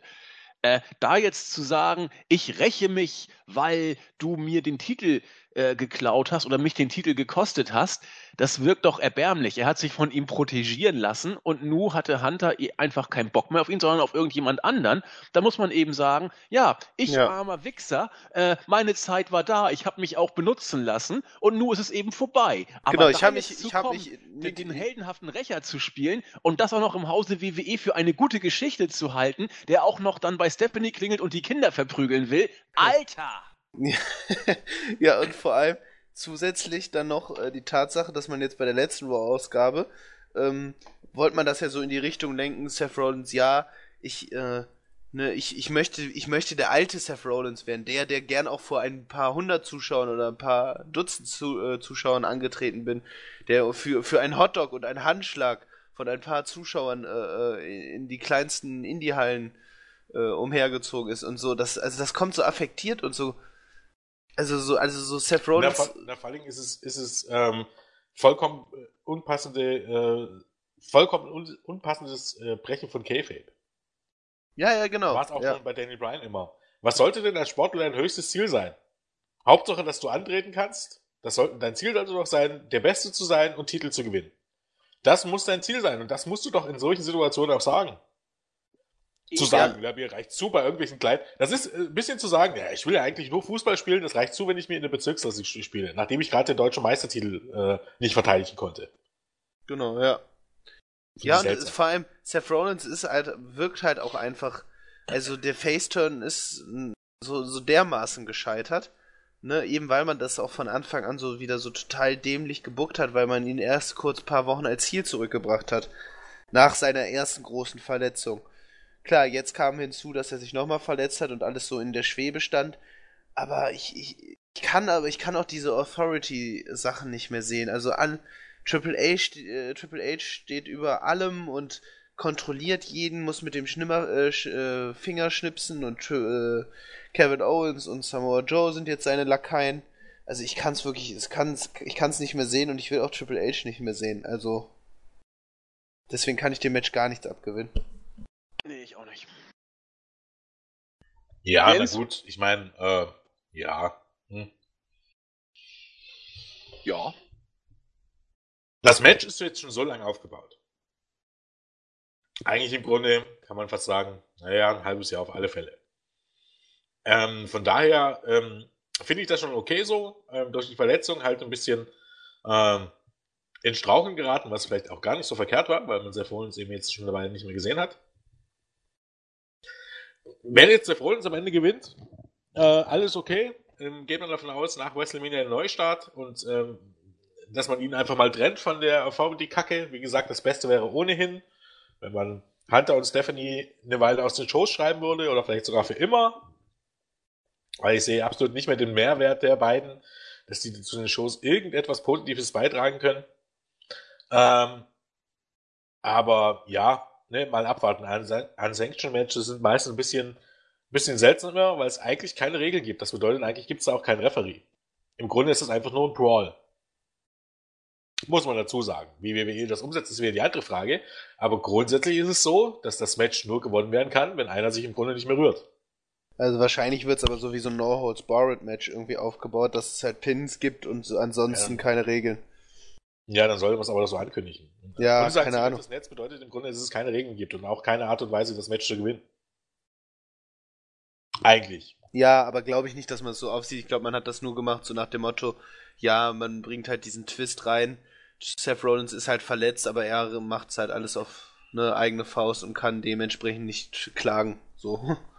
Das war halt, deswegen hat man so unsanctioned genannt. Naja, sagen wir so, es ist eine Wundetüte, das Match. Ähm, warten wir es mal ab. Triple H ist eigentlich immer für ein gutes Match gut und ich glaube auch, der wird sich hier hinlegen. Ähm, die Blöße wird er sich nicht geben. Und ansonsten muss man einfach abwarten, wie es nach Mania weitergeht. Das es wurde vielleicht auch ein Wechsel äh, zu SmackDown gut tun, glaube ich. Oh ja, das wäre, glaube ich, echt nicht verkehrt. Da pflichte ich dir bei. Okay, Wundertüte.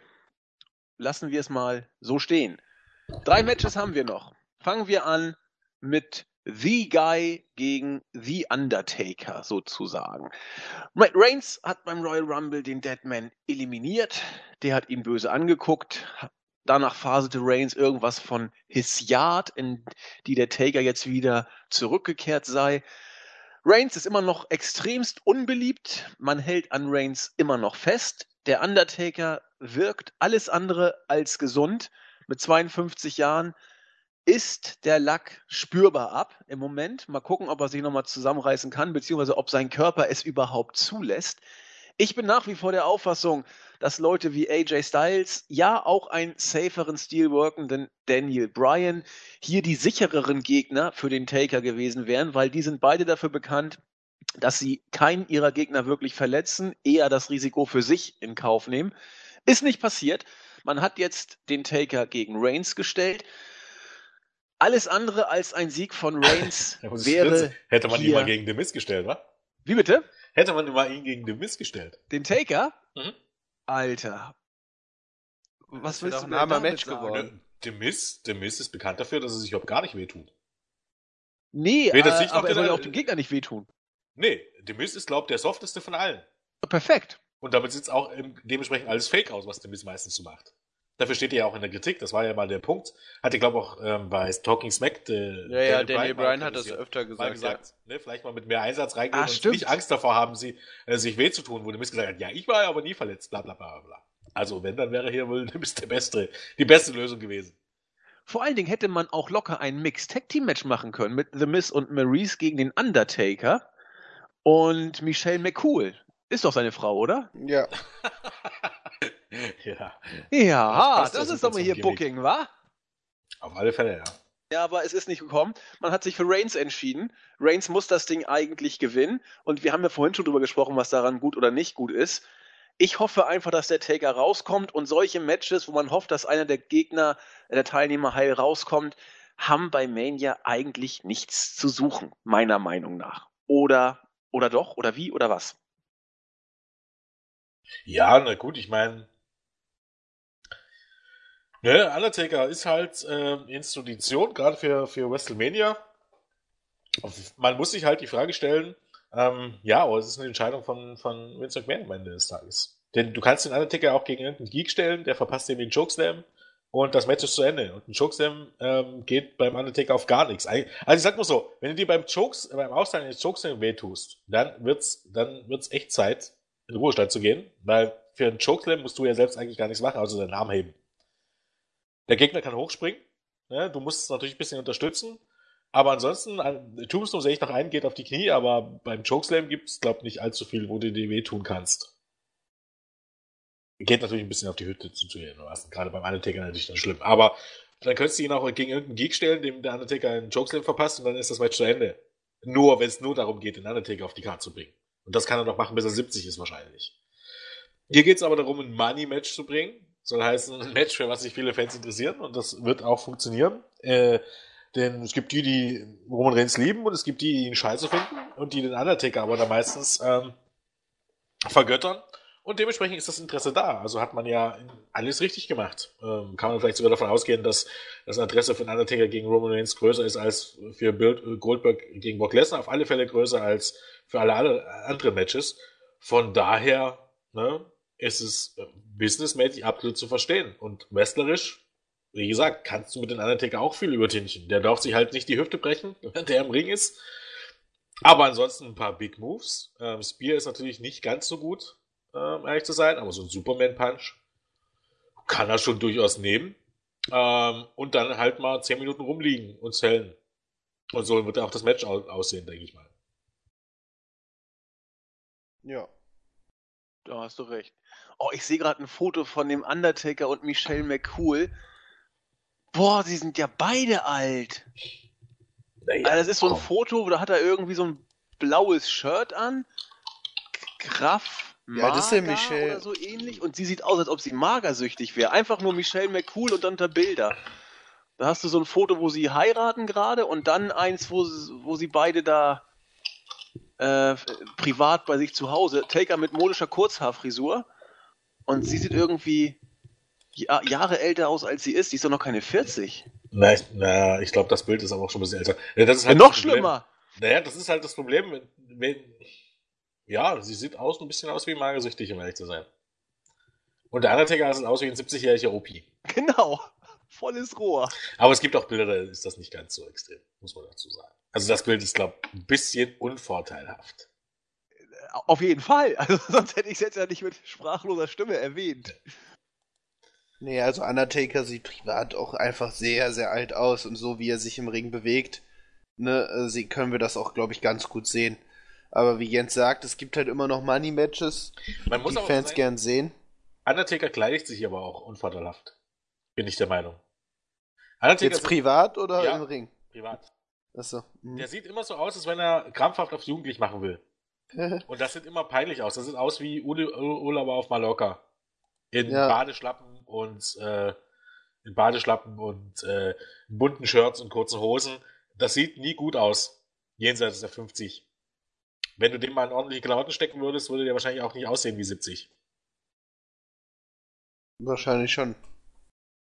Also jedes Foto, das ich hier gerade von ihm sehe, da sieht er extrem alt aus. Egal.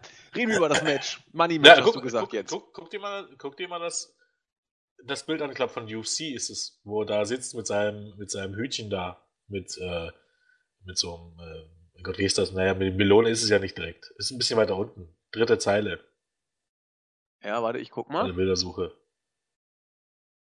Das sieht ja jetzt auch nicht aus wie 20. Da meinst du damals da, wo es dann die Konfrontation mit Brock Lesnar gab? Ja, weiß nicht, ob das war, keine Ahnung. Kann Was soll ich denn da googeln? Nach Michelle McCool oder Undertaker? einfach Michelle McCool und Undertaker. Das ist doch das gleiche, was du wahrscheinlich auch gegoogelt hast. Michelle McCool und Undertaker. Bildersuche.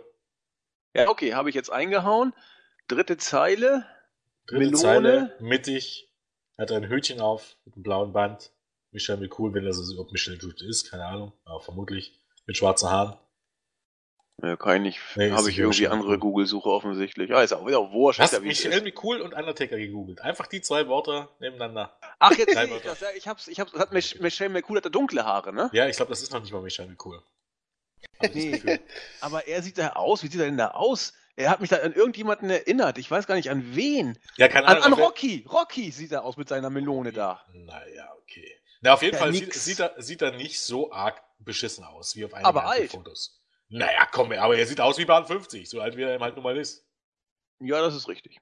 Und nicht wie 70 oder 80. Aus 60 also kann er auch haben. Ja. Ist ja wie es ist. Er ist, oh Gott. Aber in einem Foto drüber, das ist egal. Wir wollen jetzt ja nicht die Undertaker. Guckt euch am besten an. Ihr werdet erschütternde Funde machen teilweise. Ähm, auf jeden Fall ist er jetzt da. Und er hat ein Money-Match. Ja, und da wollte Jens, glaube ich, weitermachen. Pardon. Oder Marvin, einer von euch. Nee, ich hatte irgendwas gesagt. Ich weiß nicht, also das Match, ich will, ich will es nicht sehen und habe auch kein, also ne, wie gesagt, da ist halt, sagen ja auch viele, die Angst immer größer, dass Undertaker da irgendwie eine ernsthafte Verletzung oder noch Schlimmeres irgendwie davon. Auch ganz ehrlich gesehen habe ich da überhaupt gar keine Angst. Wenn er sich verletzt, ne? Ja, dann klar, natürlich ist sehr natürlich, aber sehen möchte ich trotzdem also, nicht. Nö, das natürlich nicht, aber da habe ich auch null Mitleid. Nee, Mitleid auf auch, gar keinen Fall, da bin nein. Ich auch eine kalte Sau, dann ist er selbst dran schuld. ja, auf jeden Fall. Jeder Seine Entscheidung. Ist tatsächlich so. Das ist genau, nee, aber ich will es halt trotzdem nicht sehen und auf das Match freue ich mich auch nicht. Klar, ich, man, Roman Reigns wird gnadenlos ausgebuht werden, das kann ganz lustig werden, aber ansonsten äh, hat Jens ja auch, glaube ich, schon zu Beginn gesagt, ne, sollte Undertaker gewinnen, ist das Bullshit, weil er einmal im Jahr bei WrestleMania auftritt und sollte Roman Reigns gewinnen, ist halt ne, genauso Bullshit, weil er als Face oder als Star einfach nicht, als Face-Star nicht funktioniert. Also freue ich mich auf keiner der beiden Ausgänge. Na, ich bin gespannt, wie man es löst, sagen wir mal so. Ja. Insofern kann man auch aus dieser WrestleMania einiges an Spannungsbogen rausziehen, wie man bestimmte Sachen löst. Interessant darf man auch sein, wie man das nächste Match löst. Die WWE Championship, die SmackDown-Gürtel. Ach nee, darf man ja nicht mehr sagen. Der SmackDown-Titel steht auf dem Programm. Super Zündi Randy Orton gegen Brother Bray um den Titel. Orton äh, war kurze Zeit Mitglied der Wyatt Family, hat sich dann von der Wyatt Family gelöst. Äh, nach dem Rumble-Sieg hieß es ja, ich werde nicht gegen äh, Orton, äh, gegen Bray, Bray Wyatt kämpfen, solange er mein, mein Meister ist sozusagen, hat sich dann kurze Zeit später dadurch von Wyatt gelöst, dass er einfach mal sein Bude abgefackelt hat und nun haben wir das Match. Ich bin hin und her gerissen. die Storyline fand ich wirklich gut. Das Match hm, könnte auch ordentlich werden, oder? Ja, könnte, sicherlich. Ähm, bleibt abzuwarten.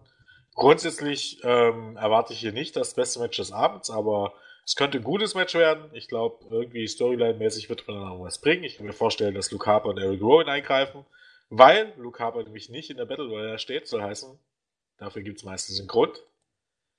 Ähm, soll heißen, der wird vielleicht eingreifen, vielleicht wird dann Eric Rowan zurückhelfen und Bray Wyatt helfen oder was auch immer. Irgendwie was wird, wird, wird kommen, gehe ich mal stark davon aus. Ähm, warten wir es mal ab. Ähm, ja, das Match sollte gut werden und ja, die Aufbau ist auch solide. Jetzt mal abgesehen eben von der Sache mit äh, Zündelmeister Orten, was natürlich immer ein bisschen ja, für Kopfschütteln sorgt, wenn man drüber nachdenkt. Aber jetzt mal, wenn man das mal ein bisschen beiseite lässt äh, und das einfach mal so hinnimmt, äh, finde ich, hat man hier eigentlich auch einen relativ guten Job gemacht. Es wirkt immer noch nicht wie der WrestleMania Main Event, der es ja am Ende jetzt auch nicht wird. Aber äh, davon abgesehen, finde ich. Aber wird, wird Orton das Match gewinnen? Was glaubt ihr? Ja. Ich glaube es fast irgendwie nicht. Ich, ich weiß es nicht, ja. aber ich glaube ja, Mal gucken. Nee, ja, dass es irgendwie relevant wäre, aber. Nee, ich weiß es, ich bin halt selbst äh, hin und her gerissen. Ich fände, glaube ich, tendenziell besser, wenn Bray Wyatt den Titel noch ein wenig halten würde. Ja, und man muss dazu sagen, Bray Wyatt hat eigentlich fast immer verloren bei WrestleMania. Zumindest große Matches. Eben. Also. Das muss ja irgendwann mal ein Ende finden. Das wäre vielleicht dann gar kein schlechter Start. Und äh, Randy Orton wird man trotzdem irgendwie relevant halten können. Und gerade wenn man dann irgendwie mit Eric Rowan oder wen auch, wen auch immer dann oder vielleicht bringt man echt irgendwann mal Sister Abigail. Keine Ahnung. Ähm, aber ja, irgendwas wird man. Ja, natürlich. Keine Ahnung. Ähm, ne, aber irgendwas, was, was dann ne, Randy Orton dann auch nicht allzu schwächt. Also ich, ich, ich glaube auch, dass es ein gutes Match wird, mehr nicht. Ist jetzt nicht so, dass ich mich großartig drauf freue, aber man hat es gut gelöst mit dem Rumble-Sieg und so. Und ja, Bray, Bray Wyatt macht seine Sache schon in Ordnung und die Fehde war bei SmackDown jetzt so mit am sinnvollsten und am besten. Ich schau gerade mal. Bray Wyatt hat bis jetzt jedes WrestleMania-Match verloren. Ja, ja, Undertaker gegen John Cena. Genau, Cena. Dann äh, gegen Undertaker. Letztes Jahr hatte der doch gar kein Match, letztes oder? Letztes Jahr war er nur beim Match von Eric Rowan bei The Rock mit diesem Segment. Ja, ja dabei. da wurde, hat er von Rock äh, noch eine Rock Bottom kassiert. Ja, das lassen wir auch als Niederlage gelten. Ja, eben. ah. Mal ruhigen Gewissens so sehen, ja. Okay, dann sind wir uns in diesem Match alle relativ einfach. Das wird, das wird in Ordnung, aber wohl kein, kein überragendes äh, Match. Und der Gewinner äh, immerhin da, äh, ist alles möglich, sagen wir es mal positiv. Ne? Also es ist nicht definitiv vorhersehbar, was hier passiert. Anders dürfte das wohl beim vermeintlichen Main Event sein. Die WWE Universal Championship sollte wohl tatsächlich das Hauptmatch gefühlt darstellen, also das Match, das als letztes über die Bühne geht. Bill Goldberg hat es tatsächlich geschafft gegen Brock Lesnar. Goldberg kam zur Survivor Series zurück, sollte so eine Art One-Hit-Wonder werden. Die Fans sind steil gegangen. Er hat Brock Lesnar überraschend genauso überraschend deutlich besiegt. Ähm, Vince fand Gefallen an der Idee, die ganze Sache zu strecken. Beim Rumble hat er Lesnar wieder deklassiert. Bei Fastlane hat er sich den Titel von Kevin Owens äh, geholt. Und jetzt trifft er auf Brock Lesnar, der seine große Revanche haben möchte. Wir hatten das Match schon einmal vor einigen Jahren. Damals stand fest, dass beide die Liga verlassen werden. Die Fans waren dementsprechend ungehalten gegenüber beide Worker.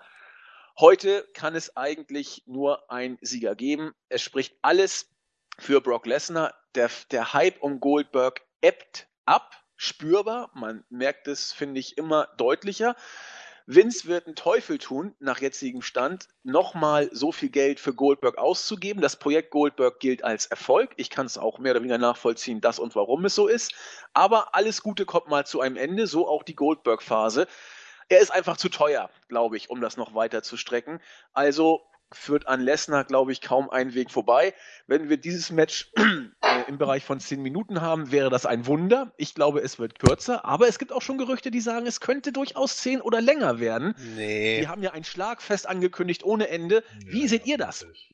Also ja, das kann ja durchaus brutal werden, aber das kann man auch in fünf bis sechs Minuten äh, bringen, was man da da irgendwie, was weiß ich, was die da geplant haben. Ähm, was ich auf Twitter gelesen habe, ich glaube sogar Dave Meltzer hat es geschrieben, äh, was ich sinnvoll wäre, einfach um die Geschichte ein bisschen, sag ich mal, abzurunden, wäre, wenn äh, zu Beginn, sag ich mal, irgendwie Goldberg ein Jackhammer oder ein Spear zeigt und äh, äh, Brock Lesnar da auskicken würde. Fände ich als äh, ein bisschen also erfrischend, würde so die Story gut weitererzählen. Ja, und dann vermute ich, dass nach sechs bis acht Minuten würde ich dem Match geben und dann wird Brock Lesnar sich den Titel holen. Ähm, ja, ich denke, das Match wird auch nicht lange werden. Es kommt halt ein bisschen drauf an, wenn du es als Main Event bringst, ähm, was sinnig wäre, ähm, es sei denn, du willst wieder Undertaker gegen Roman Reigns bringen, was ich nicht ganz verstehen würde. Aber eigentlich legitim wäre es, das als Main Event zu bringen. Weil Bray Wyatt gegen Randy Orton wird nicht der Main Event. Und dann ist halt die Frage, willst du deine Show, größte Show des Jahres wirklich mit einem 2-Minuten-Match abschließen? Von daher, vielleicht wird es ein längeres Match, man weiß es nicht genau. Vielleicht greift auch irgendjemand ein. Ne? Warten wir es mal ab.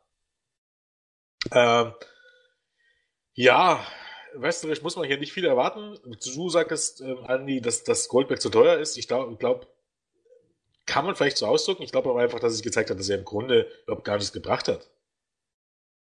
Er hat, er hat im, im, im, im äh, letzten Herbst oder im Winter von der Survivor Series ein bisschen diesen ganz großen Fall ab, äh, abgefangen, den WWE zu äh, leiden drohte, ähm, als es dann gegen die NFL ging. Aber ob das nicht sich auch ohne ihn eingepegelt hätte, sei jetzt mal hingestellt. Denn der Punkt ist, es ist jetzt kein Unterschied zu sehen gewesen in den Ratings und auch nicht bei den äh, Network-Abonnenten ähm, von Survivor Service, wo du sagen könntest, äh, die Zuschauerzahlen werden nicht weiter zurückgegangen oder die Shows mit Will Goldberg hatten mehr, hat ein besseres Rating und mehr Zuschauer oder ähm, es haben sich äh, ungewöhnlich viele Leute die Survivor Series bestellt. Auch die Zahlen gingen ja leicht zurück im, im vierten Quartal äh, des letzten Jahres.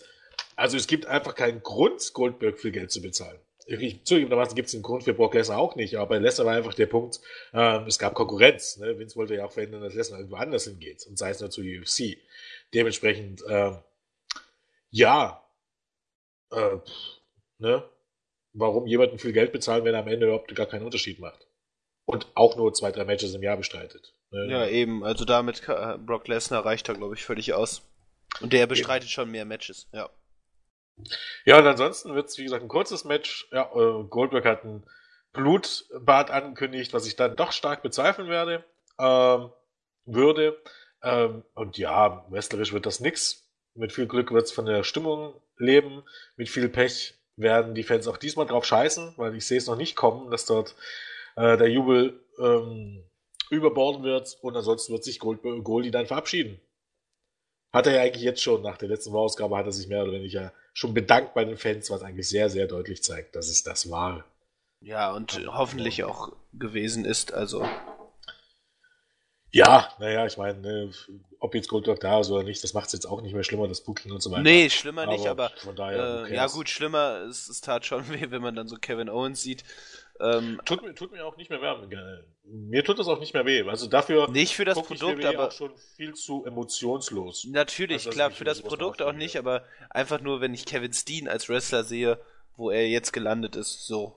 Ja, er verdient dafür jetzt das dicke Geld und er hat sich selber dafür entschieden. Ja, also, natürlich, du auf jeden Fall. Mal aus, aus sehen. Mit den Leuten ja. kannst du auch kein Mitleid haben. Ich glaube, die sind eigentlich glücklich, so wie es ist. Die verdienen ordentliches Geld und stehen gut auf der Karte. Vermutlich hast du recht, ja würden das wahrscheinlich sogar noch ähm, verteidigen. Also wer bin ich, dass ich da irgendwas anderes sage? Also von daher ne, ist, ist ja, der ist natürlich auch sehr. Nee, hast recht, ist natürlich auch so, so sehr moralisch eben.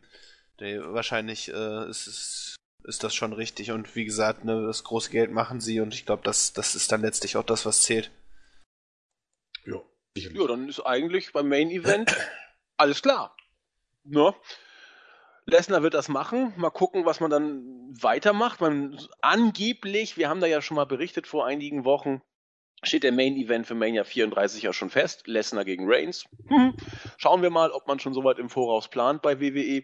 Wir werden es erleben. Das ist aber Zukunftsmusik. Damit haben wir es geschafft. Ich glaube, es hat ja auch nur zweieinhalb Stunden gedauert, bis wir NXT und WWE WrestleMania 33 gepreviewt haben, wie man so schön sagt. Was wohl nicht unbedingt daran lag, dass wir jetzt so großartig viel abge abgeschwiffen sind, aber äh, sondern eher einfach an diesen übermäßig großen Cards, beziehungsweise WrestleMania, an der übergroßen WrestleMania-Card. So. Jo. Und manchmal ist mehr weniger. Aber das lassen wir mal so einfach so stehen.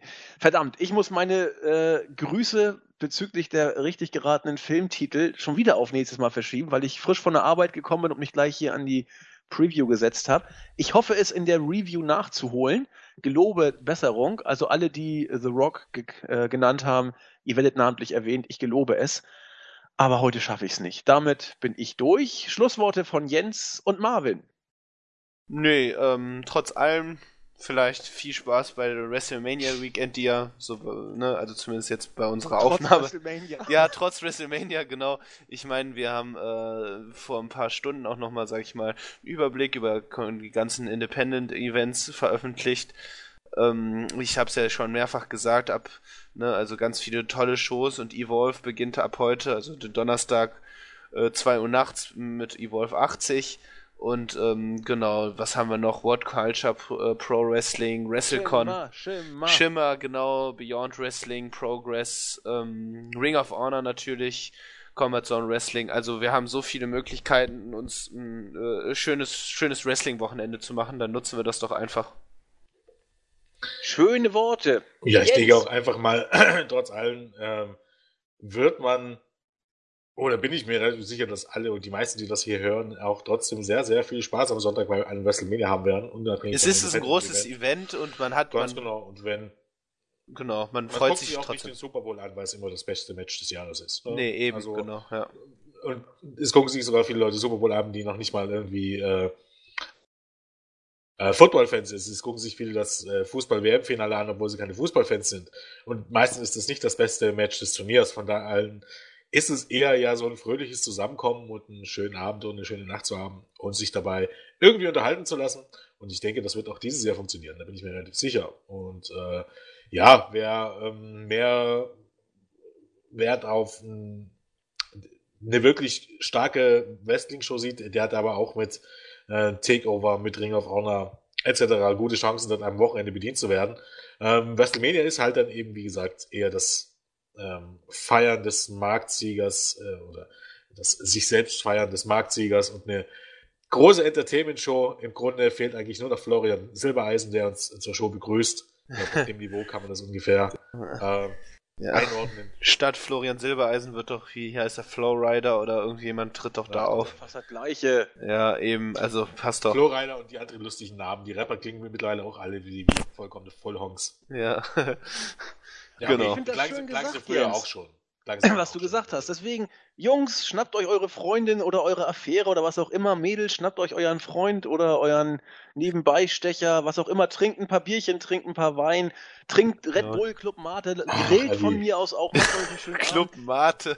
Das trinke ich jetzt. Ist der Hammer, Leute. Ist der absolute Hammer. Aber das lassen Aber wir vergiss stehen. deine Jack Wolfskin-Jacke nicht, ne, wenn du rausgehst. Sowas sage ich nicht. nee, aber okay. Du ja, hast meine schöne Abmoderation vernichtet. Ja, sorry. Ich aber einfach mit dem, mit dem schönen Pyjama und einem heißen Kakao vom Fernseher. Genau, danke. Bisschen oldschool, ja. Ach ja. So, jetzt bin ich desillusioniert und äh, macht Schluss für heute, äh, liebe Leute. Tschüss sagen der Marvin. Tschüss sagt der Jens. Und tschüss sagt der Andi. Tschüss. Tschüss.